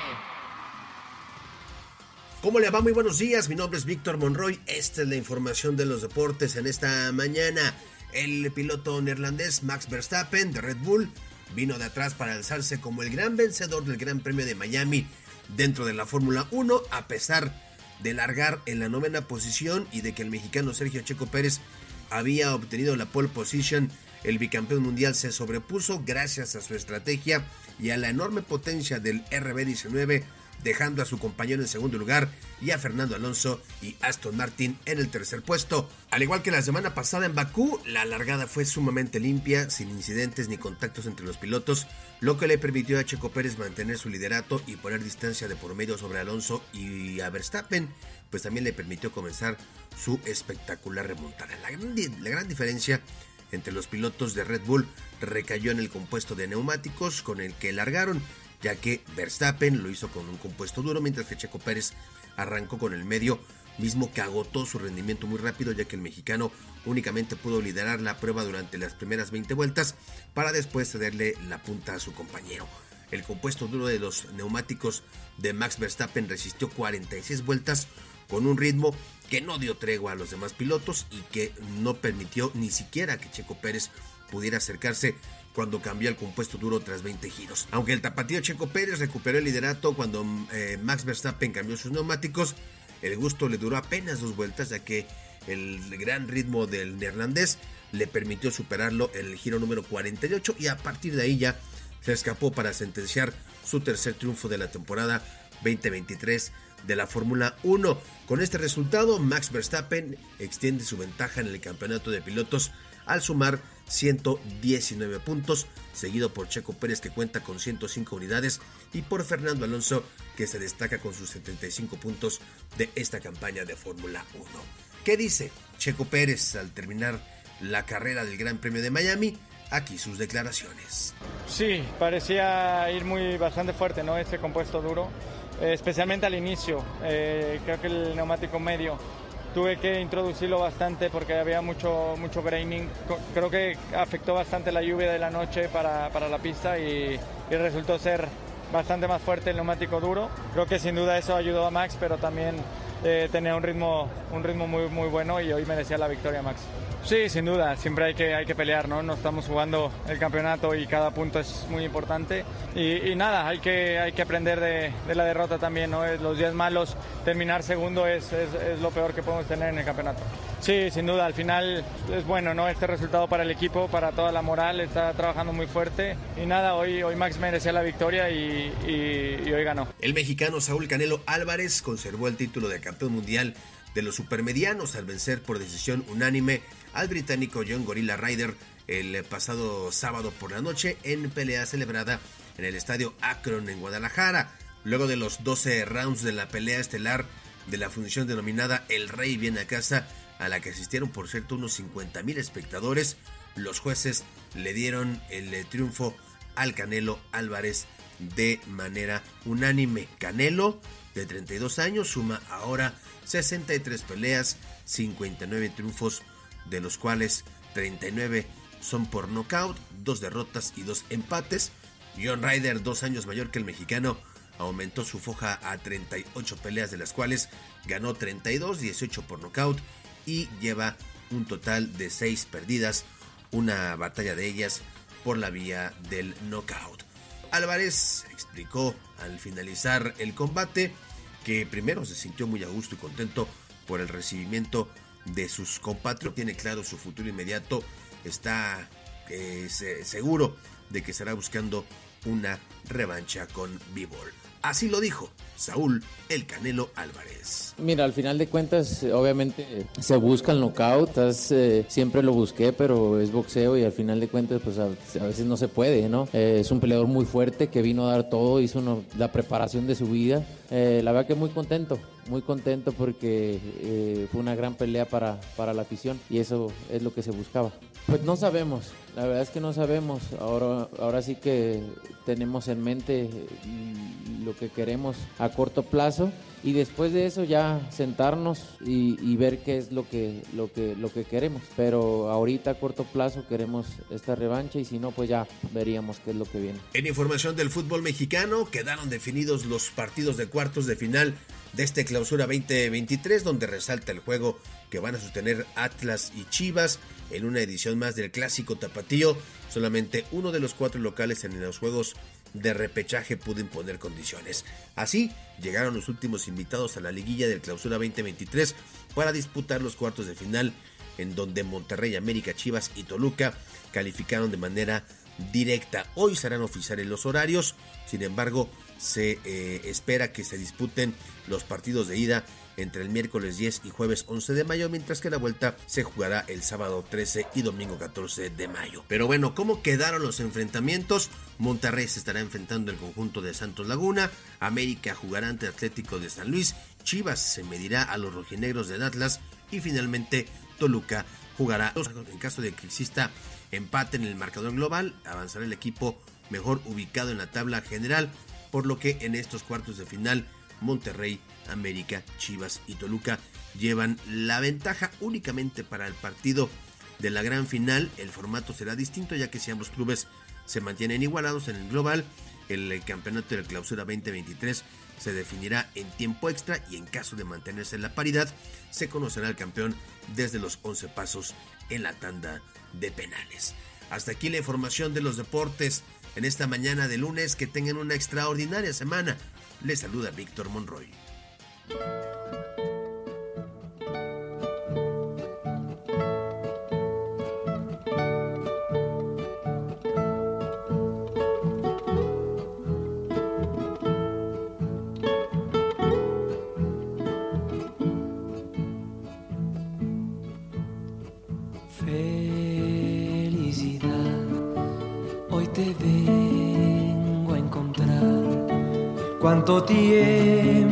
huiste de mí. Bueno, muchísimas gracias. Las 7 de la mañana con 36 minutos, 7.36. Gracias, mi querido Víctor Monroy, quien va a saber de los deportes. Gracias también por los detalles y pormenores en esta información importante para todos nosotros. A las 3 de la tarde, escúchelo también, junto con Roberto Sosa, aquí en la 107.5 de la frecuencia modulada. Bueno, ¿qué tal le parece? ¿Se acuerda? ¿Se acuerda usted de Víctor Iturbe? Víctor Iturbe, el pirulino. Bueno, por cierto, también de Guadalajara, igual que el Canelo, igual que Checo Pérez, ¿no? Ya ves que están ahora muy, muy presumidos los, los tapatíos y pues hacen bien, además hacen bien. Bueno, pues era de Guadalajara, Jalisco. Nació un 8 de mayo, un día como hoy de 1936. Y luego, bueno, pues lo asesinaron allá en su casa en Atizapán de Zaragoza en, el 29 de noviembre de 1987. Su nombre verdadero, Víctor Manuel de Anda y Turbe. Y bueno, pues se distinguió también como cantante de boleros. Hizo un buen trabajo, pues, con Chamín Correa considerado también al Pirulí como uno de los mejores intérpretes de este género de boleros en nuestro país. Luego también a su nacimiento artístico, que fue en Puerto Vallarta, Jalisco, bueno, pues ahí eh, también se lanzó en, a nivel nacional, también alcanzó éxitos importantes. Estos que oímos de la época de la secundaria, de la preparatoria, de muchos, ¿eh? De muchos. Eh, lamentablemente fue asesinado en su casa, en la zona residencial de Arboledas, allá en Atizapán de Zaragoza, en el Estado de México. Pero el pirulí, Víctor Iturbe, pues pudo grabar varios discos, siempre con la colaboración, como usted está escuchando ahora, del mejor requinto de este país, que es Chamín Correa, el primer requinto de América y además su primer éxito a nivel nacional, que fue en 1969 con la canción Felicidad, que usted ya escuchaba, ya Pierro nos hizo favor de poner al principio, del maestro Armando Manzanero, que llegó a los primeros lugares de popularidad. Bueno, yo te comprendo, ¿no? Yo te comprendo que obviamente también servía en los boleros y en las formas sentimentales de poder decir muchísimas situaciones bonitas en la historia del bolero en nuestro país. Bueno, el día de hoy, aquí en Radar News, en Radar News, este, pues esta presentación justamente de Víctor Iturbe, El Pirul. Mi segundo amor, a mí, ¿qué tal? Mi segundo amor, ¿qué tal la de Verónica? ¿Qué tal Verónica? La de Miénteme, ya pusiste la de Señora, mi querido Pirro. La última canción. Ah, ese es mi segundo amor. Qué buena, qué buena rola, qué buena canción. Te presentaste tú. Ah, no, ya no, ya no. Bueno, gracias. Son las 7 de la mañana con 38 minutos. Es Víctor Iturbe, el Pirulí, aquí en Radar News, en esta primera emisión que espero sea de su agrado para darle la bienvenida a mi querida Olivia Lara y lo mejor de los espectáculos. Adelante, por favor, y buenos días. ¿Sí, sí? O canto, mejor canto.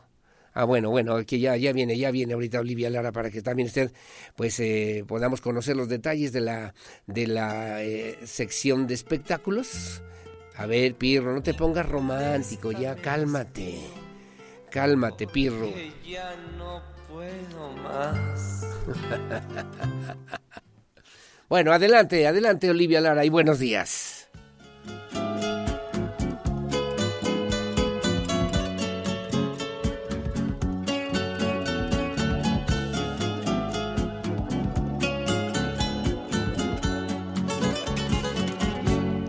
Me muerdo los labios para no llamarte, me queman tus besos, me sigue tu voz, pensando que hay otro que pueda besarte, se llena mi pecho de rabia y rencor. Prendida en la fiebre brutal de mi sangre, te llevo muy dentro, muy dentro de mí, te niego, te busco te odio y te quiero y tengo en el pecho un infierno por ti. Te odio y te quiero porque a ti te debo mis horas amargas. Teatro, cine, conciertos. El show business en Querétaro en Radar News Entertainment. Mi nombre es Olivia Lara y esta es la información de cultura y espectáculos. Próximos a cumplirse 140 años del nacimiento del muralista José Clemente Orozco, el Museo del Palacio de Bellas Artes ha abierto la exposición temporal Apoderarse de todos los muros, ante proyectos de José Clemente Orozco, la cual reúne la gran mayoría de los bocetos que el pintor realizó de los 13 murales que componen el 90% de su obra total, compuesta por cerca de 180 bosquejos, a los que Orozco solía llamarles anteproyectos, esta exposición da fe de los diversos procesos creativos, técnicas y madurez artística que este perfeccionó a lo largo de casi 25 años. Provenientes del Museo Cabañas en Guadalajara, estas piezas pertenecen a la colección del Instituto Nacional de Bellas Artes y Literatura, que las dio en comodato a dicha institución estatal y que en su totalidad componen 221 piezas.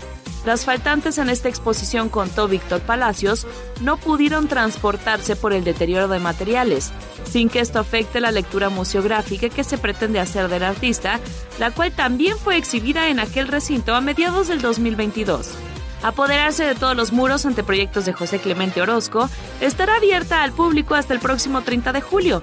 Se espera que después de un periodo de seis meses pueda ser exhibida en otros lugares de la República y el extranjero. En más información, gran defensor del valor de los estudios humanísticos en la época del utilitarismo, el profesor, escritor y filósofo italiano Nucio Ortín fue galardonado este jueves en España con el Premio Princesa de Asturias de Comunicación y Humanidades 2023. El trabajo de Ordín fue destacado por su defensa de las humanidades y su compromiso con la educación y los valores enraizados en los pensamientos europeos más universales. según el acta publicada por el jurado de este premio convocado por la Fundación Princesa de Asturias, la heredera al trono español. Nacido el 18 de julio de 1958 en Diamante, Calabria Sur de Italia, Ordín es doctor en ciencias literarias y profesor de literatura italiana del Departamento de Estudios Humanísticos de la Universidad de Calabria. Durante su carrera se destacó por su defensa firme de la literatura, la filosofía o la música frente a la mercantilización de una educación orientada al beneficio económico.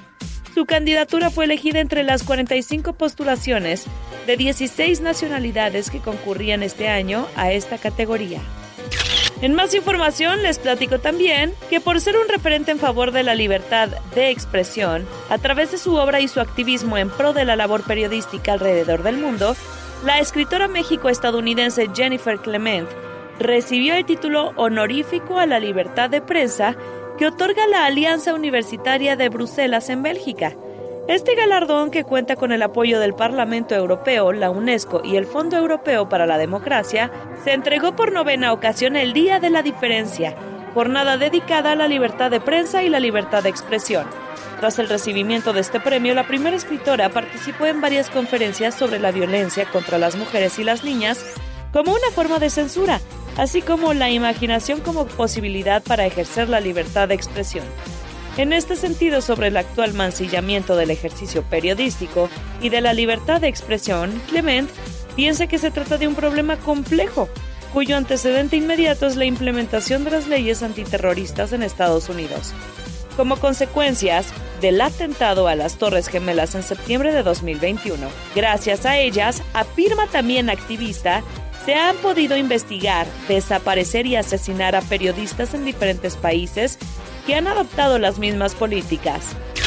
Y por último les recomendamos una muy buena puesta en escena llamada Un vampiro, una chica y un reality show que se realiza en el Foro de la Fábrica, una comedia de Alonso Barrera. Algo muy divertido pasará cuando un reality show rente la casa de un vampiro para grabar un programa con influencers, una estrella del reggaeton y una chica de buen corazón. Así que ve a reírte al foro de la fábrica todos los viernes y sábados a las 9 de la noche. El costo del boleto es 250 pesos y puedes reservar tus accesos al 442-325-8829 o vía inbox en Facebook o en Instagram como Foro de la Fábrica. No se la pierdan. Este teatro está ubicado en Avenida Industrialización número 4 Álamo Segunda Sección. Para Grupo Radar, Olivia Lara. La entrevista. Radar News.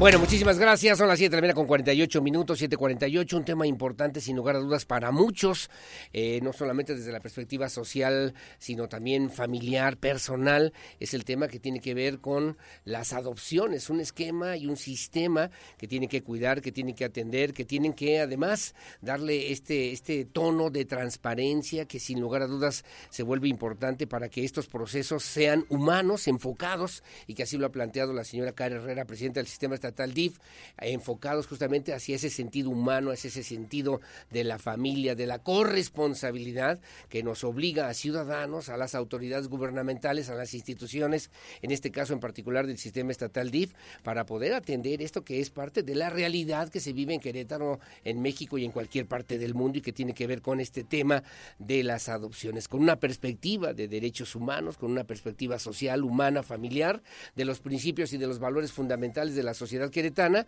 y que, bueno, pues marcan también una línea de trabajo muy importante que ha implementado el sistema estatal DIF. Nos acompañan esta mañana y les agradezco infinitamente a mi querido Oscar Gómez Niembro, es director del sistema estatal DIF. ¿Qué tal, Oscar? ¿Cómo estás? Buenos días. Muy bien, Aurelio, muchas gracias. Muy, muy agradecido contigo con la oportunidad de poder platicar contigo, tus escuchas sobre esta esta eh, campaña que efectivamente, como tú lo decías, eh, es uno de los espacios con, con mayor delicadeza que trabajamos dentro del sistema estatal DIF. Todo este responsabilidad que tiene el sistema estatal de la protección y restitución de los derechos de las niñas, niños y adolescentes. Uno de ellos, de los más importantes tal vez, es este derecho que tienen ellos, niñas, niños y adolescentes, a vivir en familia, a vivir en, familia. Es importante reiterar e insistir en que la adopción es un derecho de niñas, niños y adolescentes para acceder a vivir en una familia y no al revés. No es un derecho del adulto que busca recibir dentro de su familia a una niña niño adolescente es un derecho de los niños y las niñas. Y me decía hace antes de entrar a la entrevista justamente Oscar Gómez Niembro, también en esta actitud incansable, bueno, todos los temas son importantes, todos los temas son vulnerables, todos los temas requieren atención, sensibilidad, capacidad y entrega. 120 horas al día, mi querido Oscar Gómez, ah. para salir adelante, ¿no? Así es, así es Aurelio y creo que puedo hablar a nombre de mi presidenta Cara Herrera y, y tu servidor desde que entramos en esta responsabilidad, hemos acompañado la mayoría de las veces a los consejos de adopción, a los preconsejos de adopción y hemos sido testigos desde el primer día del enorme, de la enorme responsabilidad, profesionalismo, cuidado, este, sensibilización que le, que le, imponen todos los que trabajan dentro de la Procuraduría, que conforman este consejo, porque si en el consejo acuden los responsables, ellos son la cara de sus equipos, que son todos quienes evalúan a detalle, de forma, yo lo digo, artesanal, cada parte de este proceso muy, muy, muy humano.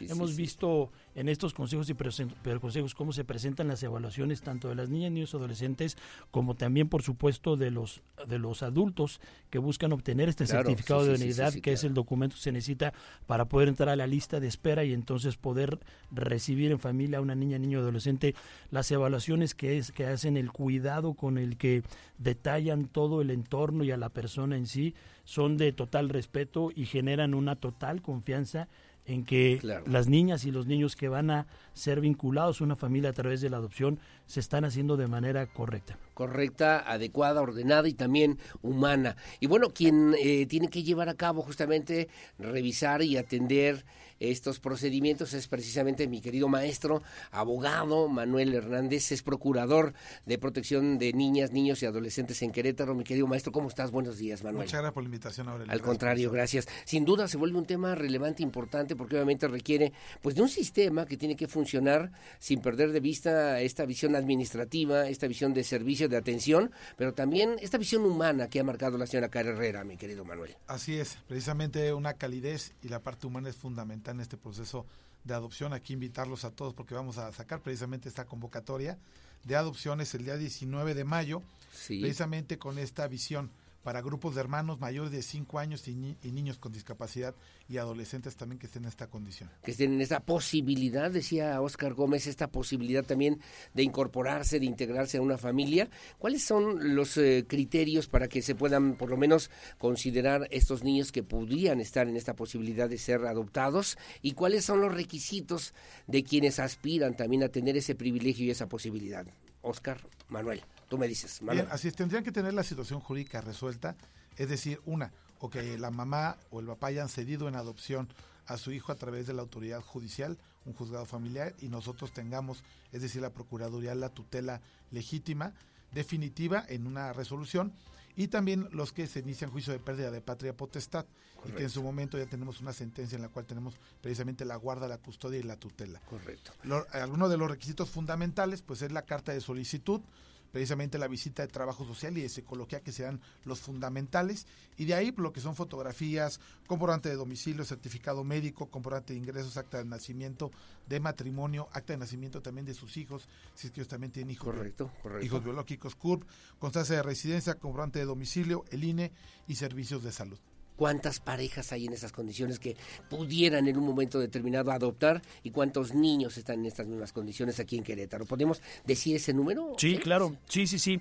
Eh, el universo de niñas, niños y adolescentes que este, pudieran ser susceptibles de vivir en familia a través de la figura de adopción para esta convocatoria es aproximadamente 125 niñas, niños o adolescentes dentro de ellos, porque hay que comentar, Aurelio, esta convocatoria va expedida y enfocada justo como la de que la que hicimos en el 2023 y que fue exitosa, muy exitosa, eh, va para residentes del estado de Querétaro y va dirigida para aquellos que tienen la intención de recibir en familia a niñas o niños mayores de 5 años de edad o bien grupos de hermanos o niñas, niños o adolescentes con alguna discapacidad. Dentro de estas circunstancias, insisto, tenemos nosotros bajo nuestro resguardo y son susceptibles de ser este incluidos en una familia a través de la opción a 125 niños, niños o adolescentes. De ellos, 45 de ellos este, no forman, no tienen hermanos 80 de ellos sí forman y están, o sea, tienen hermanos y tienen un vínculo afectivo a sus hermanos. Dentro de estos 125 hay 28 con alguna discapacidad y hay eh, hay 106 mayores de 9 años de edad. Más o menos son este los, las niñas, niños o adolescentes mayores de 9 años. que podrían ser susceptibles de adopción en, esta convocatoria. ¿Y cómo, cómo es ese proceso, maestro Manuel, Manuel Hernández? ¿Cómo es ese proceso? Estoy hablando con el Procurador de Protección de Niñas, Niños y Adolescentes en Querétaro y con el Director General del Sistema Estatal DIF. ¿Cómo, cómo es ese procedimiento? ¿Alguien escucha? Ah, hay posibilidad de adoptar, en fin, en la vida, en la familia, en la historia personal, se abre esta oportunidad, pero se tiene que tener o cumplir ciertos perfiles, ciertos requisitos, Manuel. Sí, aquí invitar a toda la ciudadanía que quiera adoptar precisamente a que se registre el próximo 19 de mayo. Solo el 19 de mayo, además. Solamente el día 19, de las 8 a las 5 de la tarde. Sí. Va a estar en la página del DIF, en la página de Facebook, del DIF estatal. ¿Y cuál es el procedimiento? Van a acudir el día 7, 8 y 9 de junio, una vez ya inscritos. Los vamos a invitar para que acudan al centro de congresos. Se va a dar una plática de qué es la adopción, mitos y realidades de la adopción, en qué consiste el procedimiento de adopción y cuál es la crianza positiva. ¿Por qué son tantos, digamos, como luego se refieren, estos procesos? ¿Y cuáles son los requisitos? ¿Para qué tienen esta finalidad los requisitos? Y una vez que se da la charla 7, 8 y 9, entonces ya hacen un registro de su solicitud. En ese sentido, tuvimos el año pasado 120 solicitudes que formalizaron terminando esos tres días.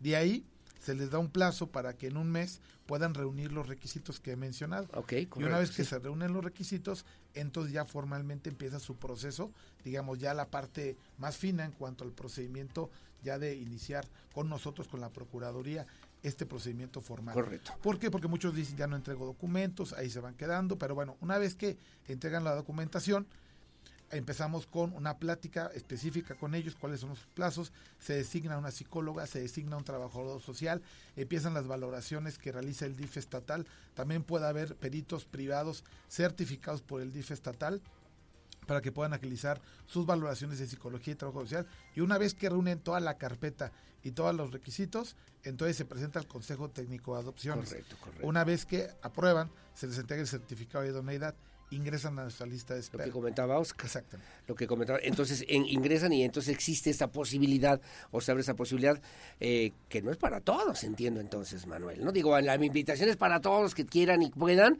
pero hay que ser muy selectivos. Así es, es como bien lo comentaba nuestro director, es un proceso que se busca los mejores papas para los niños que se encuentran institucionalizados y que por algún motivo pues se encuentran con nosotros que obviamente han sufrido algún tipo de delito, de omisión, de maltrato, abandono y entonces ellos requieren a los mejores papás precisamente con las mejores habilidades. Ahí también se les da a los papás Aurelio escuela para padres. Esto es muy importante porque también se les prepara a que tengan mejores habilidades parentales. Y una vez que tienen su certificado, pasan su escuela para padres, en consecuencia están en condiciones ya en la lista de espera.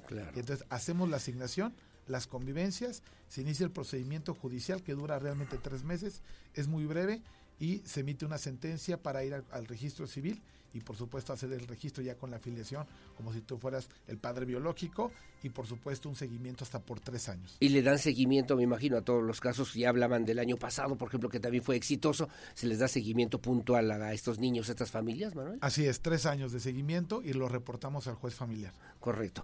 Implica, mi querido Oscar Gómez Niembro, una gran responsabilidad. La señora Carrera ha sido muy...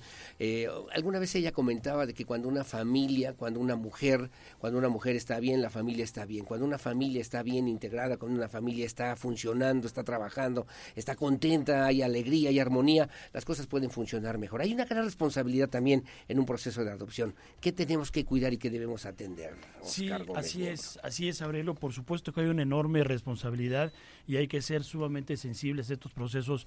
Yo creo que nos toca insisto, por una parte, seguir respetando y ver de qué manera podemos fortalecer a todos los servidores públicos que forman parte de alguna manera y en algún momento del proceso de este Consejo de Adopciones. Yo insisto, poder estar en los consejos y en los preconsejos y entender el nivel tan minucioso, tan sensible, tan cuidadoso y responsable en el que los equipos evalúan y toman las decisiones de vida de las niñas, niños y adolescentes, pues tenemos que nosotros respetar esa parte y fortalecerla. ¿Cómo la podemos fortalecer? Efectivamente, dentro de estos consejos fue que el año pasado, después de varias veces que se platicaba con Car este, presente en estos consejos, tu servidor y todo el equipo, platicábamos sobre esta situación que se da de que la gran mayoría de las personas que ingresan a un proceso para poder recibir en adopción tiene una expectativa de edad de una niña o niño muy baja de cero a lo mejor hasta tres, cuatro años de edad.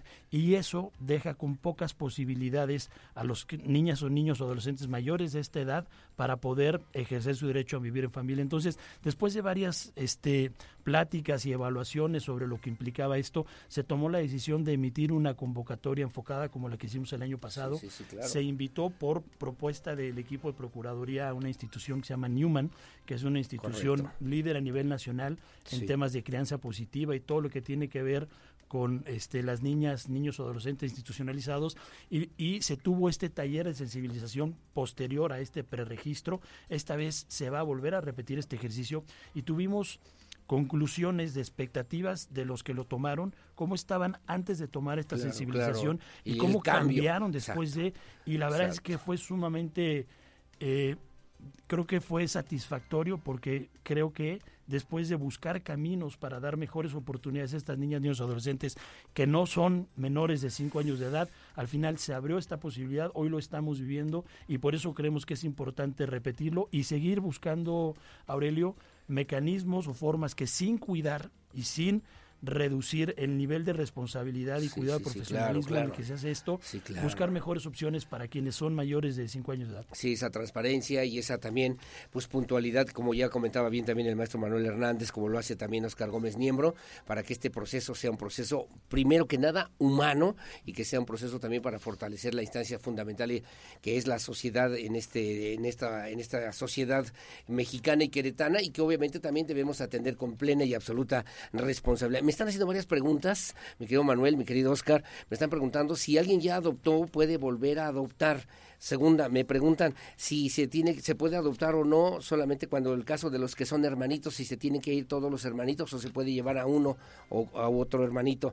Y me preguntan si eligen ellos a quienes van a adoptar, además de la de la discrecionalidad, si este proceso cuenta también con la suficiente discrecionalidad para que pues se puedan acercar con la plena y absoluta confianza y que además hay una última pregunta que también parece importante, si alguien hace su, su registro, participa en la convocatoria presenta sus documentos y por alguna razón no puede ser candidato a que puedan adoptar, a tener una crianza positiva, yo qué sé, ¿cómo es que realizan esos procesos, Oscar? Sí, a, la primera, si ya adoptaron, pueden volver a adoptar, la respuesta es afirmativa. El procurador sí, pueden volver a hacerlo. Si eligen o no eligen, no ellos no eligen, es parte de lo más sensible que hace el Consejo de Adopción. el Consejo de Adopción es quien elige quién de quienes están en lista de espera, de los adultos que quieren adoptar, quién de ellos es ideal para la niña, niño o adolescente cuyo perfil se está evaluando y si es que dentro de quienes están en lista de espera hay un perfil ideal o no. Entonces, no, se, eh, elige el consejo de adopción conforme a lo que necesita o es ideal para la niña, niño o adolescente que se está evaluando. Eh, grupos de hermanos, a ver, lo que buscamos justamente es efectivamente incentivar para quienes resulten que tienen un perfil ideal para recibir en adopción, estén abiertos a la posibilidad de recibir grupos de hermanos. Si ellos están, tienen mejores oportunidades respecto de quienes deciden que no prefieren recibir en adopción un grupo de hermanos, sino solamente a una niña, niño o adolescente en lo individual. ¿Por qué? Pues porque muchos de estos grupos de hermanos tienen vínculos afectivos entre ellos. Entonces hay que tratar de buscar este que, se mantengan en de eh, cuidarlos, de mantenerlos, de mantenerlos. La última pregunta fue si es discrecional. Sí, la, discrecionalidad que ah. obviamente se debe cuidar en este tipo de casos, mi querido. Sí, totalmente es un procedimiento también de reserva, es decir, se busca mucho que cada asunto sea totalmente cuidado y por supuesto que no es información pública. Eh, me refiero a los procedimientos individuales de las personas que hacen su solicitud. Me dejan hacer una pausa porque tengo más llamadas, más comentarios y más dudas y preguntas.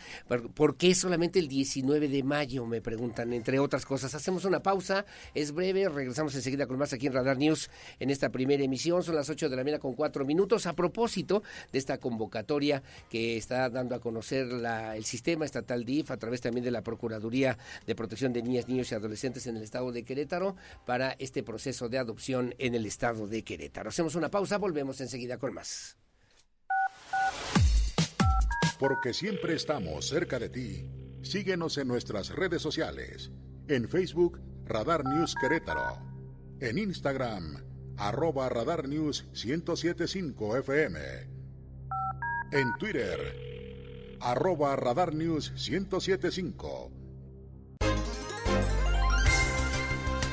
Bueno, muy amable, gracias. Las 8 de la mañana con 10 minutos ya nos seguimos platicando con el procurador, el procurador de protección de niñas, niños y adolescentes en Querétaro, mi maestro y abogado Manuel Hernández y también con mi querido Oscar Gómez Niembro, director del sistema estatal. Me preguntaban las preguntas del público, de la audiencia, es eh, ¿por qué solamente un día y por qué solamente el 19 de mayo y que si puede hacer, además de virtual, que se puede hacer presencial esta solicitud, mi querido Oscar?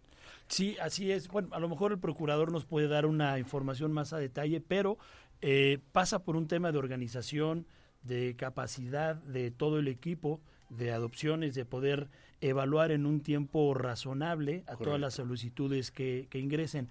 En parte mucho por eso este taller nuevo que hicimos a partir del año pasado con la institución Newman, porque nos ayuda mucho, muchísimo a sensibilizar a todos los que levantaron una mano e hicieron un preregistro, pero principalmente es por un tema de poder ir eh, llevando los procesos de adopción por ciclo anual. Es decir, se abre una convocatoria, se integra todo aquel, no hay límite, todo aquel que tiene un interés ingresa y inicia un proceso de evaluación que tarda aproximadamente 6, 7 meses y después pueden llegar a cualquiera de los tres escenarios.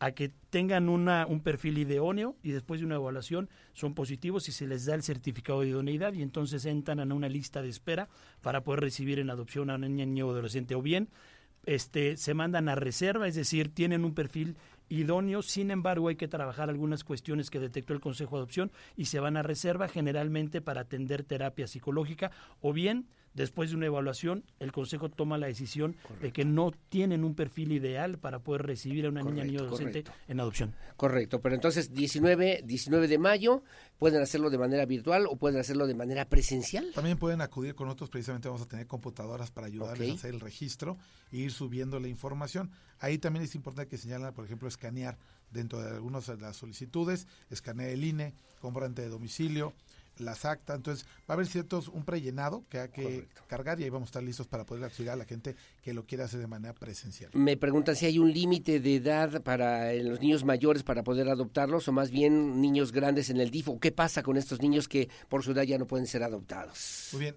el, el código señala que siempre y cuando sean mayores de edad que tengan algún vínculo podrían darse en adopción, también niños con discapacidad mayores de 18 años, de 18 años se pueden ir también en adopción el código para los papás solicitantes es de 60 años, mínimo 25, pero se puede dispensar la edad.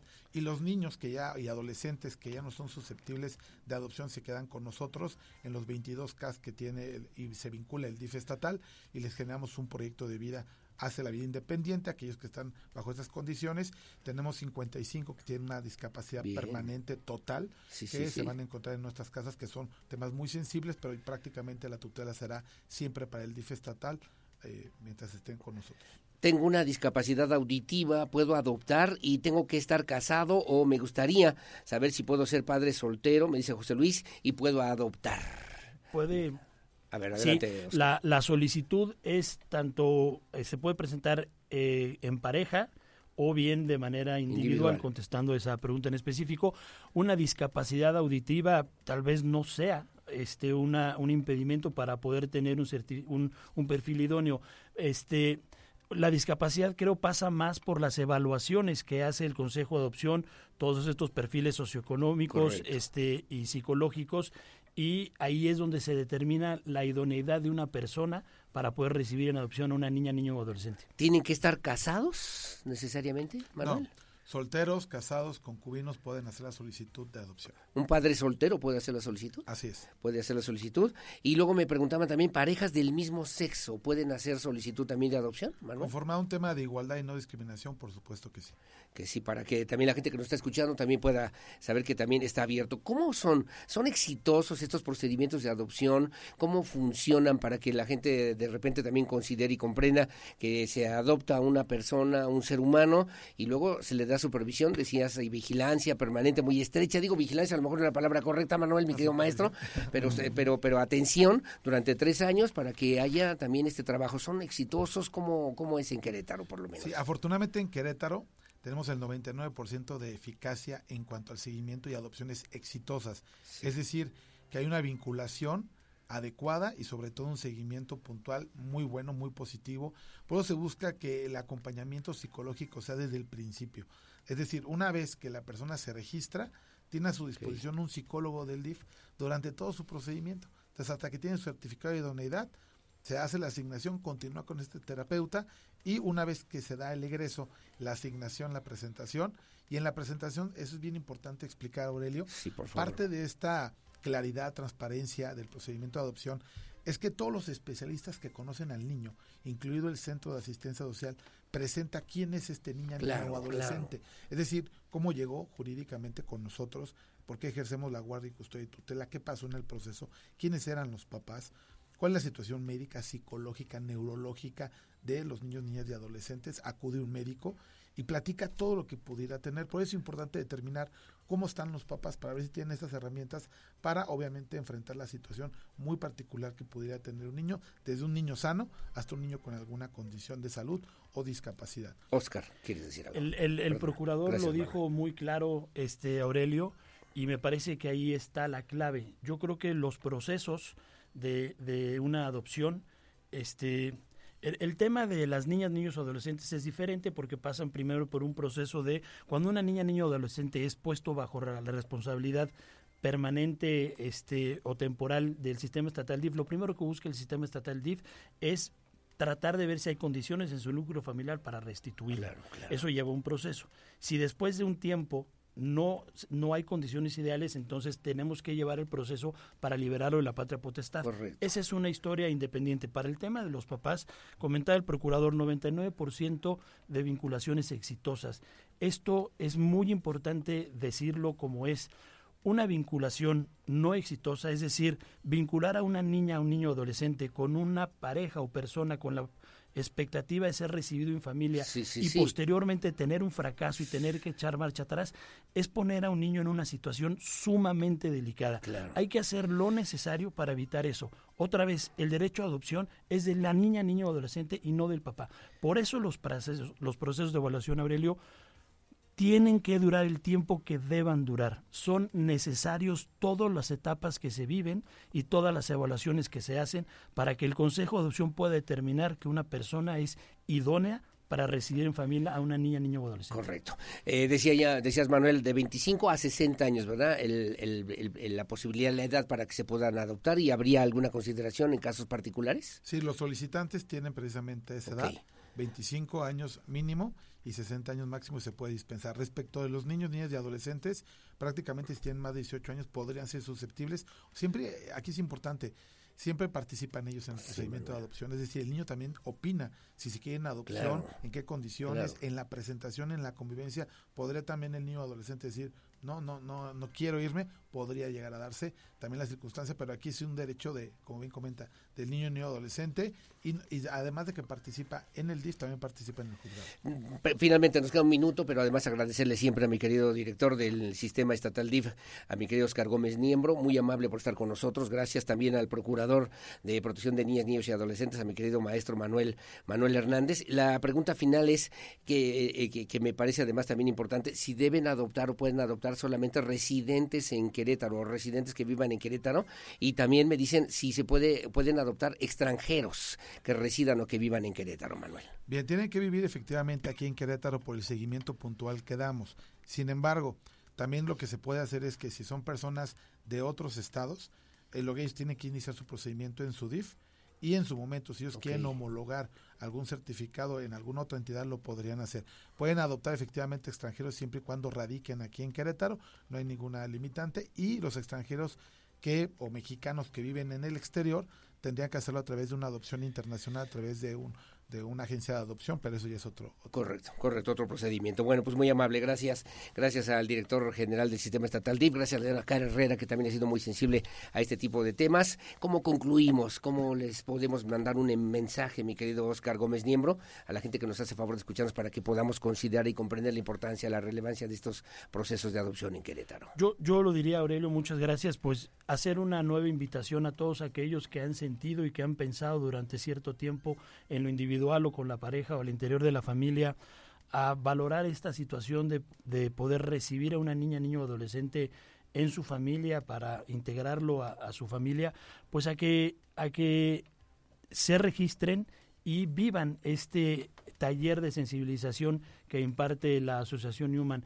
Es un taller muy importante donde se hablan de temas con personas que son muy experimentadas en el tema y que les puede dar muchísima claridad. Insisto, y también, bueno, pues que haya una apertura también, eh, porque cuando presentan la, la, solicitud, efectivamente pueden referir la expectativa que tienen. Si después de ellos se mantienen receptivos y abiertos a escuchar los temas que van a impartir en la en el taller de Newman. Pues es un tema importante que le abre posibilidades a nuestras niñas, niños y adolescentes. Eh, sin lugar a dudas y que se genera también esta posibilidad para poder encontrar un nuevo camino, un nuevo destino, un nuevo horizonte, una nueva familia. Mi querido procurador, mi querido Manuel, ¿qué decimos finalmente para concluir en esta conversación? Pues muchas gracias Aurelio por el espacio, a todos los que nos escuchan e invitarlos efectivamente el día 19 de mayo para que se puedan registrar y bueno que estamos a la orden en la Procuraduría para poderlos atender como se merece. Si hay algún número telefónico donde la gente pueda también aclarar alguna duda, ¿qué les podemos decir? Sí, 442 ¿Sí? 215 2480, que es el teléfono directo del Consejo de, Adopciones, de la Coordinación de Adopciones, o bien estar al pendiente de, nuestro Facebook DIF Estatal Querétaro. Correcto, y nada más que repetimos la página donde pueden también ya hacer, iniciar esa solicitud. La liga va a aparecer el mero 19 de mayo en el perfil de Facebook DIF Estatal Querétaro. Ahí es donde van a encontrar el 19 de mayo la liga, de 8 de la mañana a 17 horas, o sea, 5 de, la, tarde, de la tarde, o bien acudir personalmente a las instalaciones de Procuraduría en Constituyentes. Bueno, como siempre, muy amable. Gracias, gracias, mi querido Oscar Gómez Niembro. Gracias, muchas gracias por la oportunidad. gracias, gracias, eh, Manuel. Manuel Hernández, procurador de protección de niñas, niños y adolescentes en Querétaro. Su opinión siempre es la más importante en el 442-592-1075, Radar News, primera emisión. Hacemos una pausa, regresamos enseguida con más.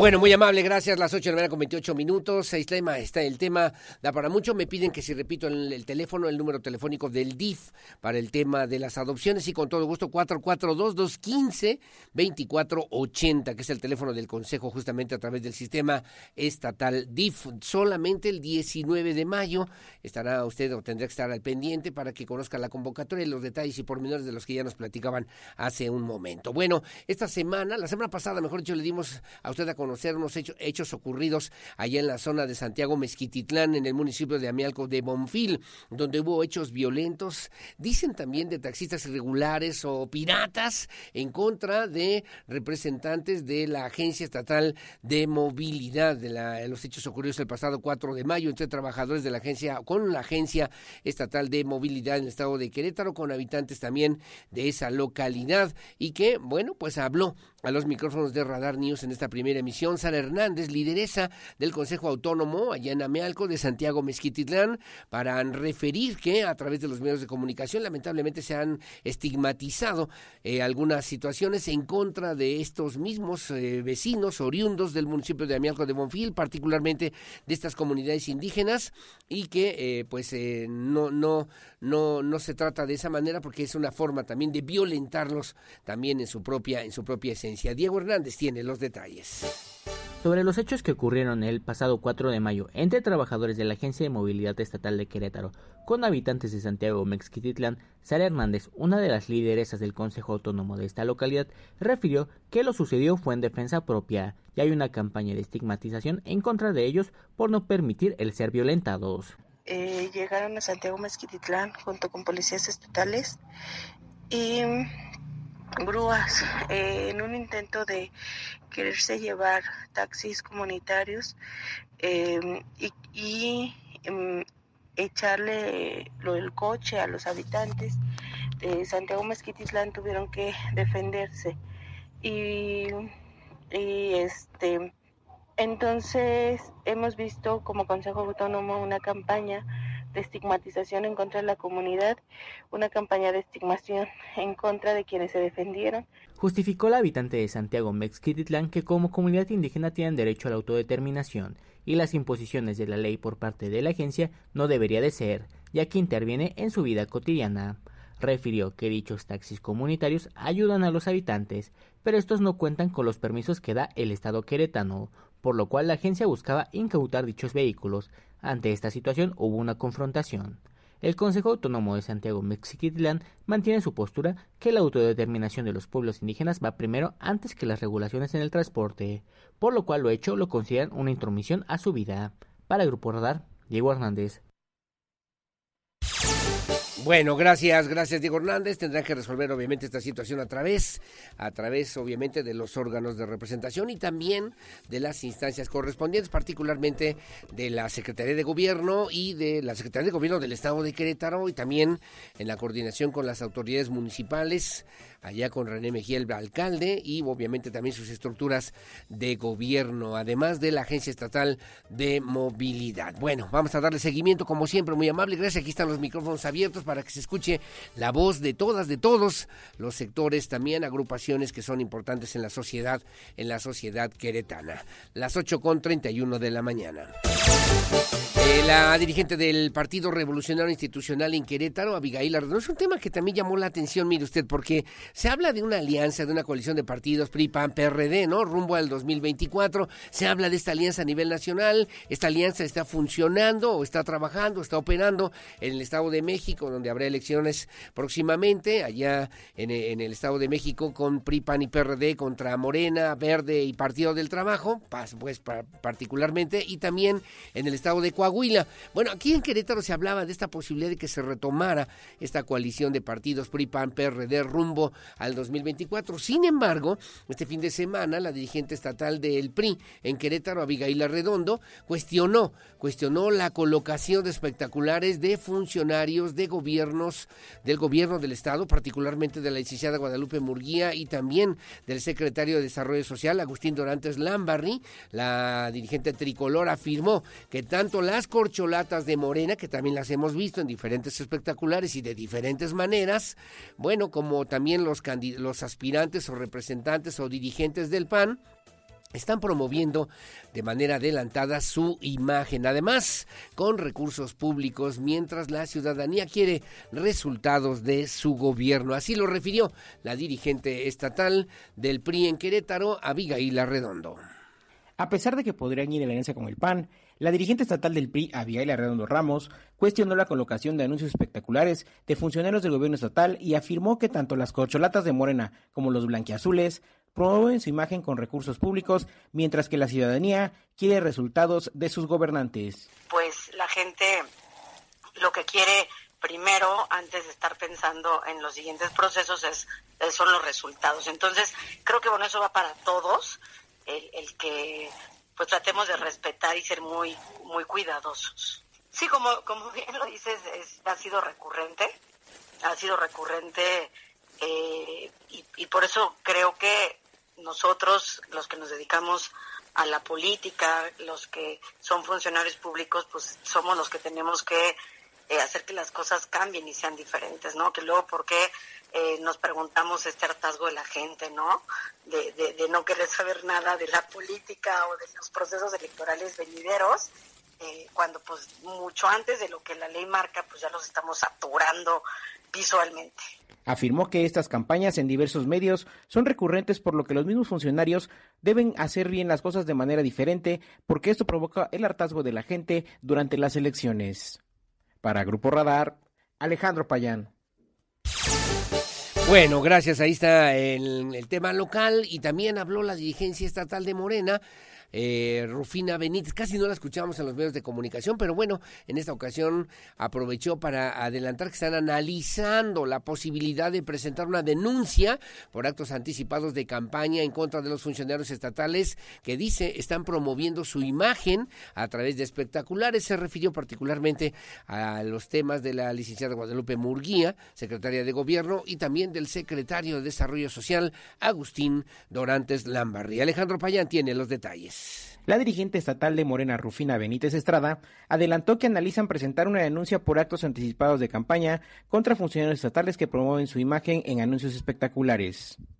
Lo vamos, nosotros sí, sí estamos analizando, eh, denunciar, ¿verdad? Y que ya sean las instancias este, correspondientes las, las que definen de acuerdo a las leyes electorales, ¿no?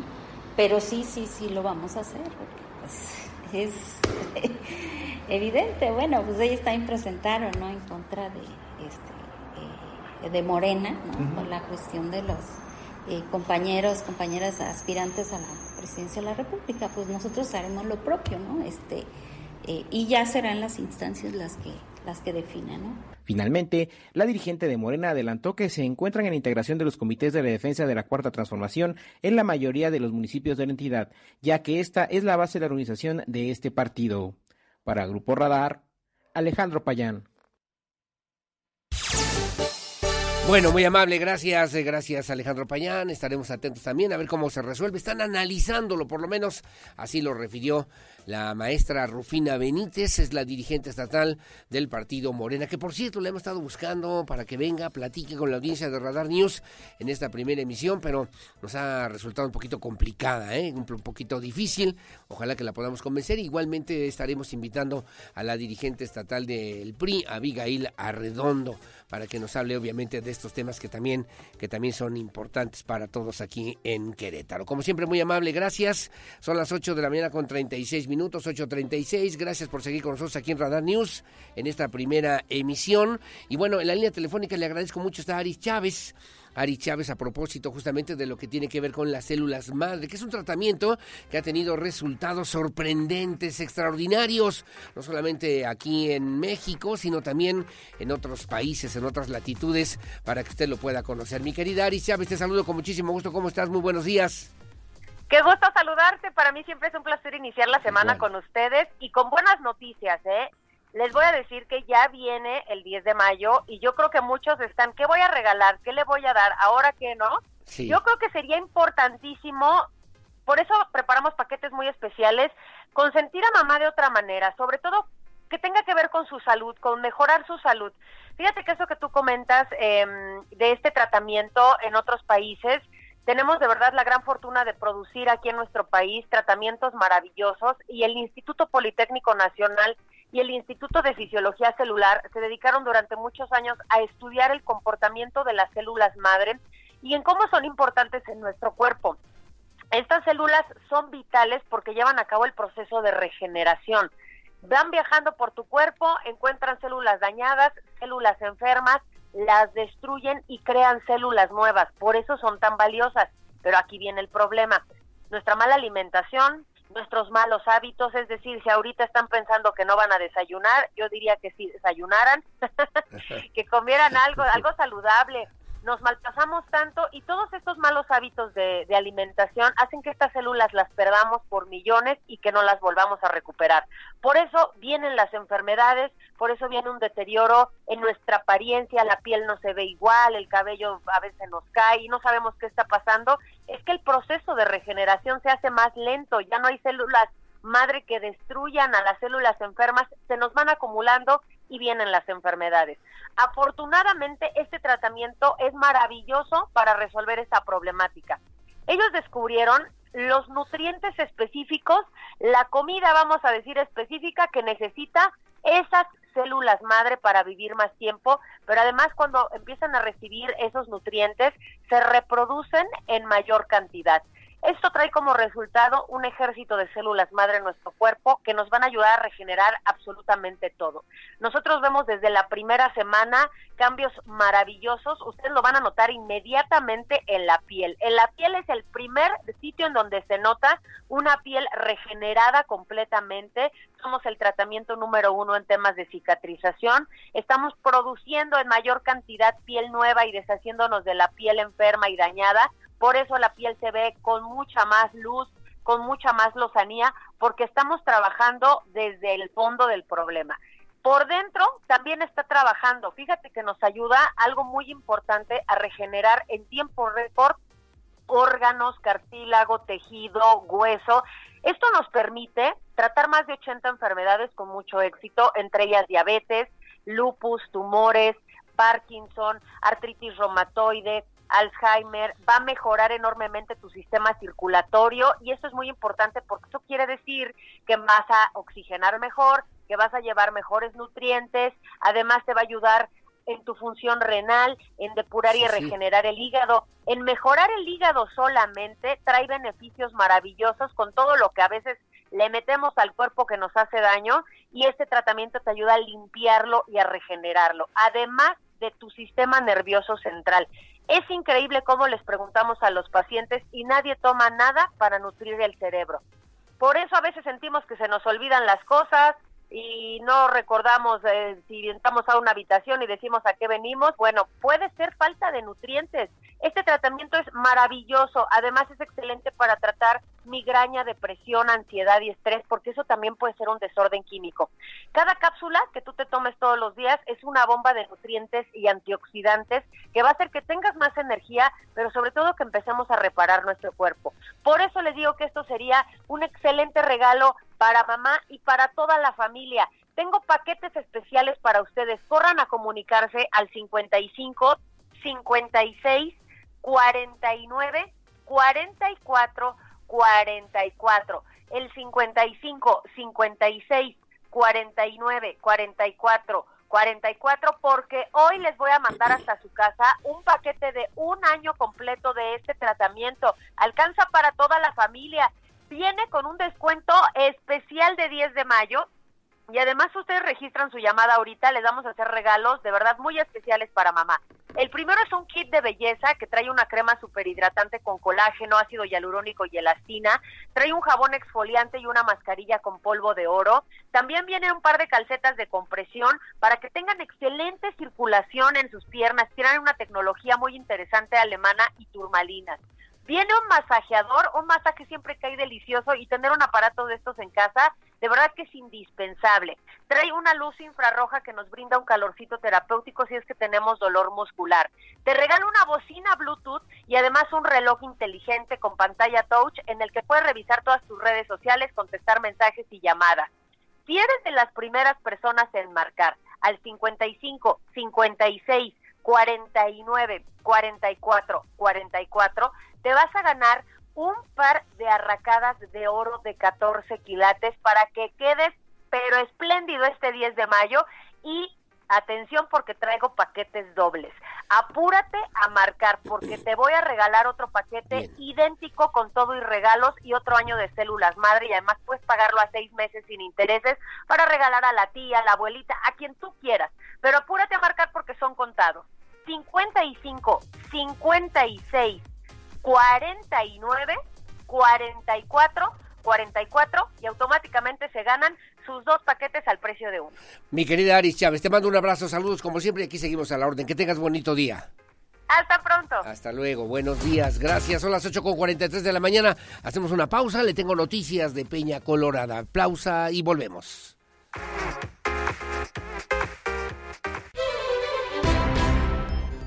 Bueno, muy amable, gracias. Son las 8 de la mañana con 48 minutos. Le tengo que informar un tema importante que se acaba de dar a conocer, además, que se ha publicado en el diario oficial de la Federación el decreto por el que se declara Peña Colorada como área natural protegida. Una lucha de muchos, muchos años, no solamente de los grupos ambientalistas, no solamente también de organizaciones no gubernamentales, sino de la sociedad, de la sociedad queretana en su conjunto, que desde hace muchos años también lo habían retomado a administraciones estatales estatales iban, venían. En la época de José Calzada Rovirosa me acuerdo que se estaba ya a punto de conseguir este decreto que se ha publicado ya, por cierto, el día de hoy en el diario oficial de la Federación y también se está publicando en el periódico oficial de Querétaro de la Sombra de Arteaga, donde se declara, y lo estoy leyendo ya aquí directamente del diario oficial de la Federación, como artículo primero, decreto, se declara área, y es un día histórico además para Querétaro, se declara área natural protegida con el carácter de área de protección de recursos naturales, la superficie de 4.843 guion medio 59 guion medio 73.2 hectáreas, son 4.843 hectáreas, 59 áreas, 73 punto doce centiáreas de la zona conocida como Peña Colorada, de acuerdo con el marco geoestadístico diciembre del 2021 del Instituto Nacional de Estadística y Geografía ubicada en los municipios de Querétaro y del Marqués en el estado de Querétaro. Con la zona núcleo dice el diario oficial de la Federación 4 guion medio 99 guion medio 98.40 hectáreas es decir 4 hectáreas 99 áreas 98.40 centiáreas y la zona de amortiguamiento de 4.838, guion medio 5974.72 hectáreas, 4.838 hectáreas, 59 áreas, 74.72 centiáreas. La descripción limítrofe del polígono general que conforma el área de protección de recursos naturales Peña Colorada se encuentra en un sistema de coordenadas proyectadas en un en Universal Transversa de Mercator UTM, zona 14 Norte, con el elipsoide de eh, GRS80 y datum horizontal ITRF 08 08, época 2010.0 punto, dice, leo así puntualmente estos temas porque son muy técnicos, muy, muy especializados, pero que refieren justamente y además dan a conocer y se publica el plan oficial del área de protección de recursos naturales Peña Colorada, que contiene la descripción limítrofe Ah, dice también analítico topográfica del polígono general que se describe de este decreto que se encuentra ya en las oficinas centrales de la Comisión Nacional de Áreas Naturales Protegidas, ubicada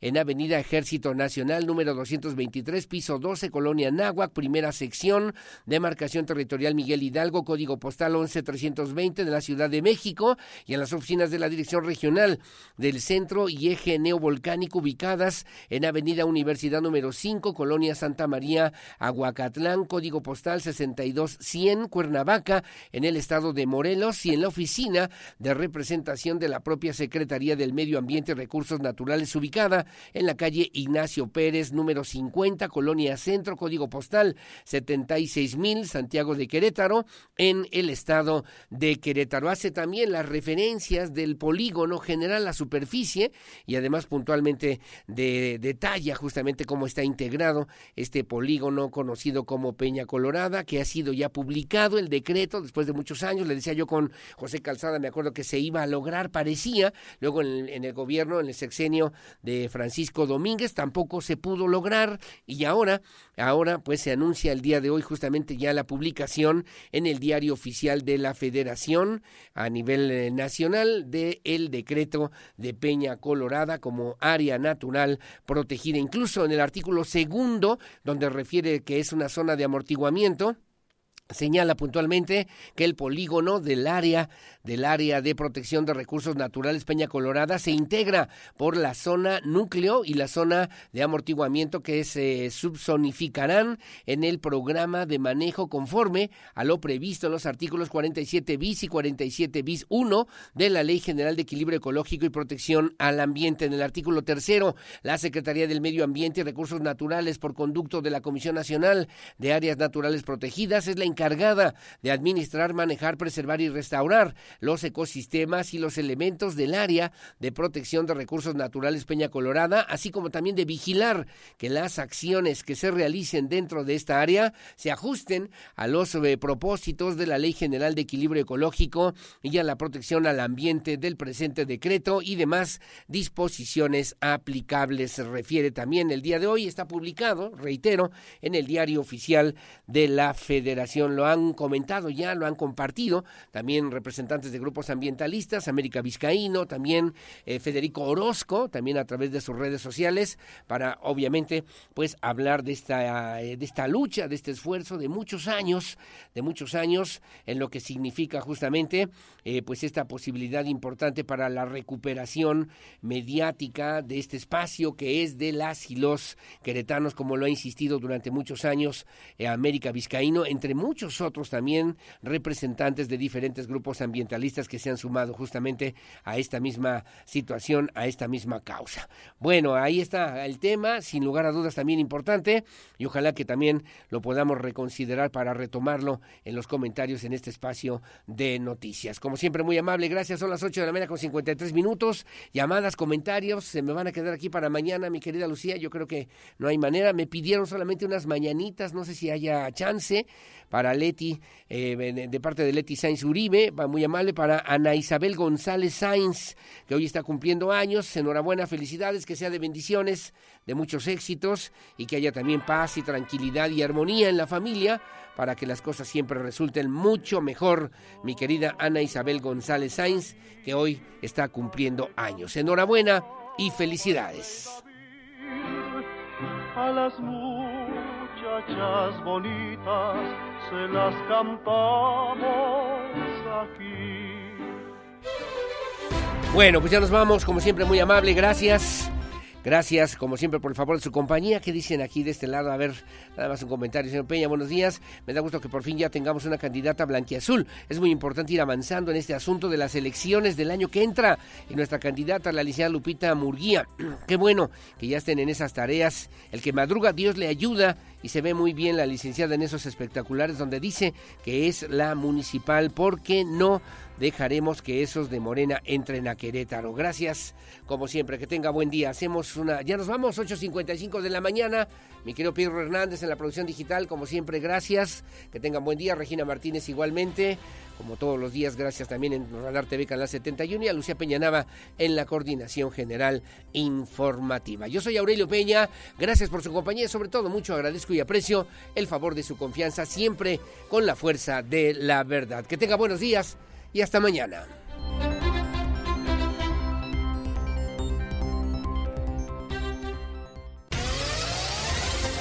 Ahora está listo para tomar buenas decisiones. Radar News con Aurelio Peña, el acontecer de Querétaro, México y el mundo. Ya lo conoce de manera veraz y oportuna. Lo esperamos en nuestra próxima emisión Radar News de Radar 107.5 FM y Canal 71, la tele de Querétaro. Radar en operación.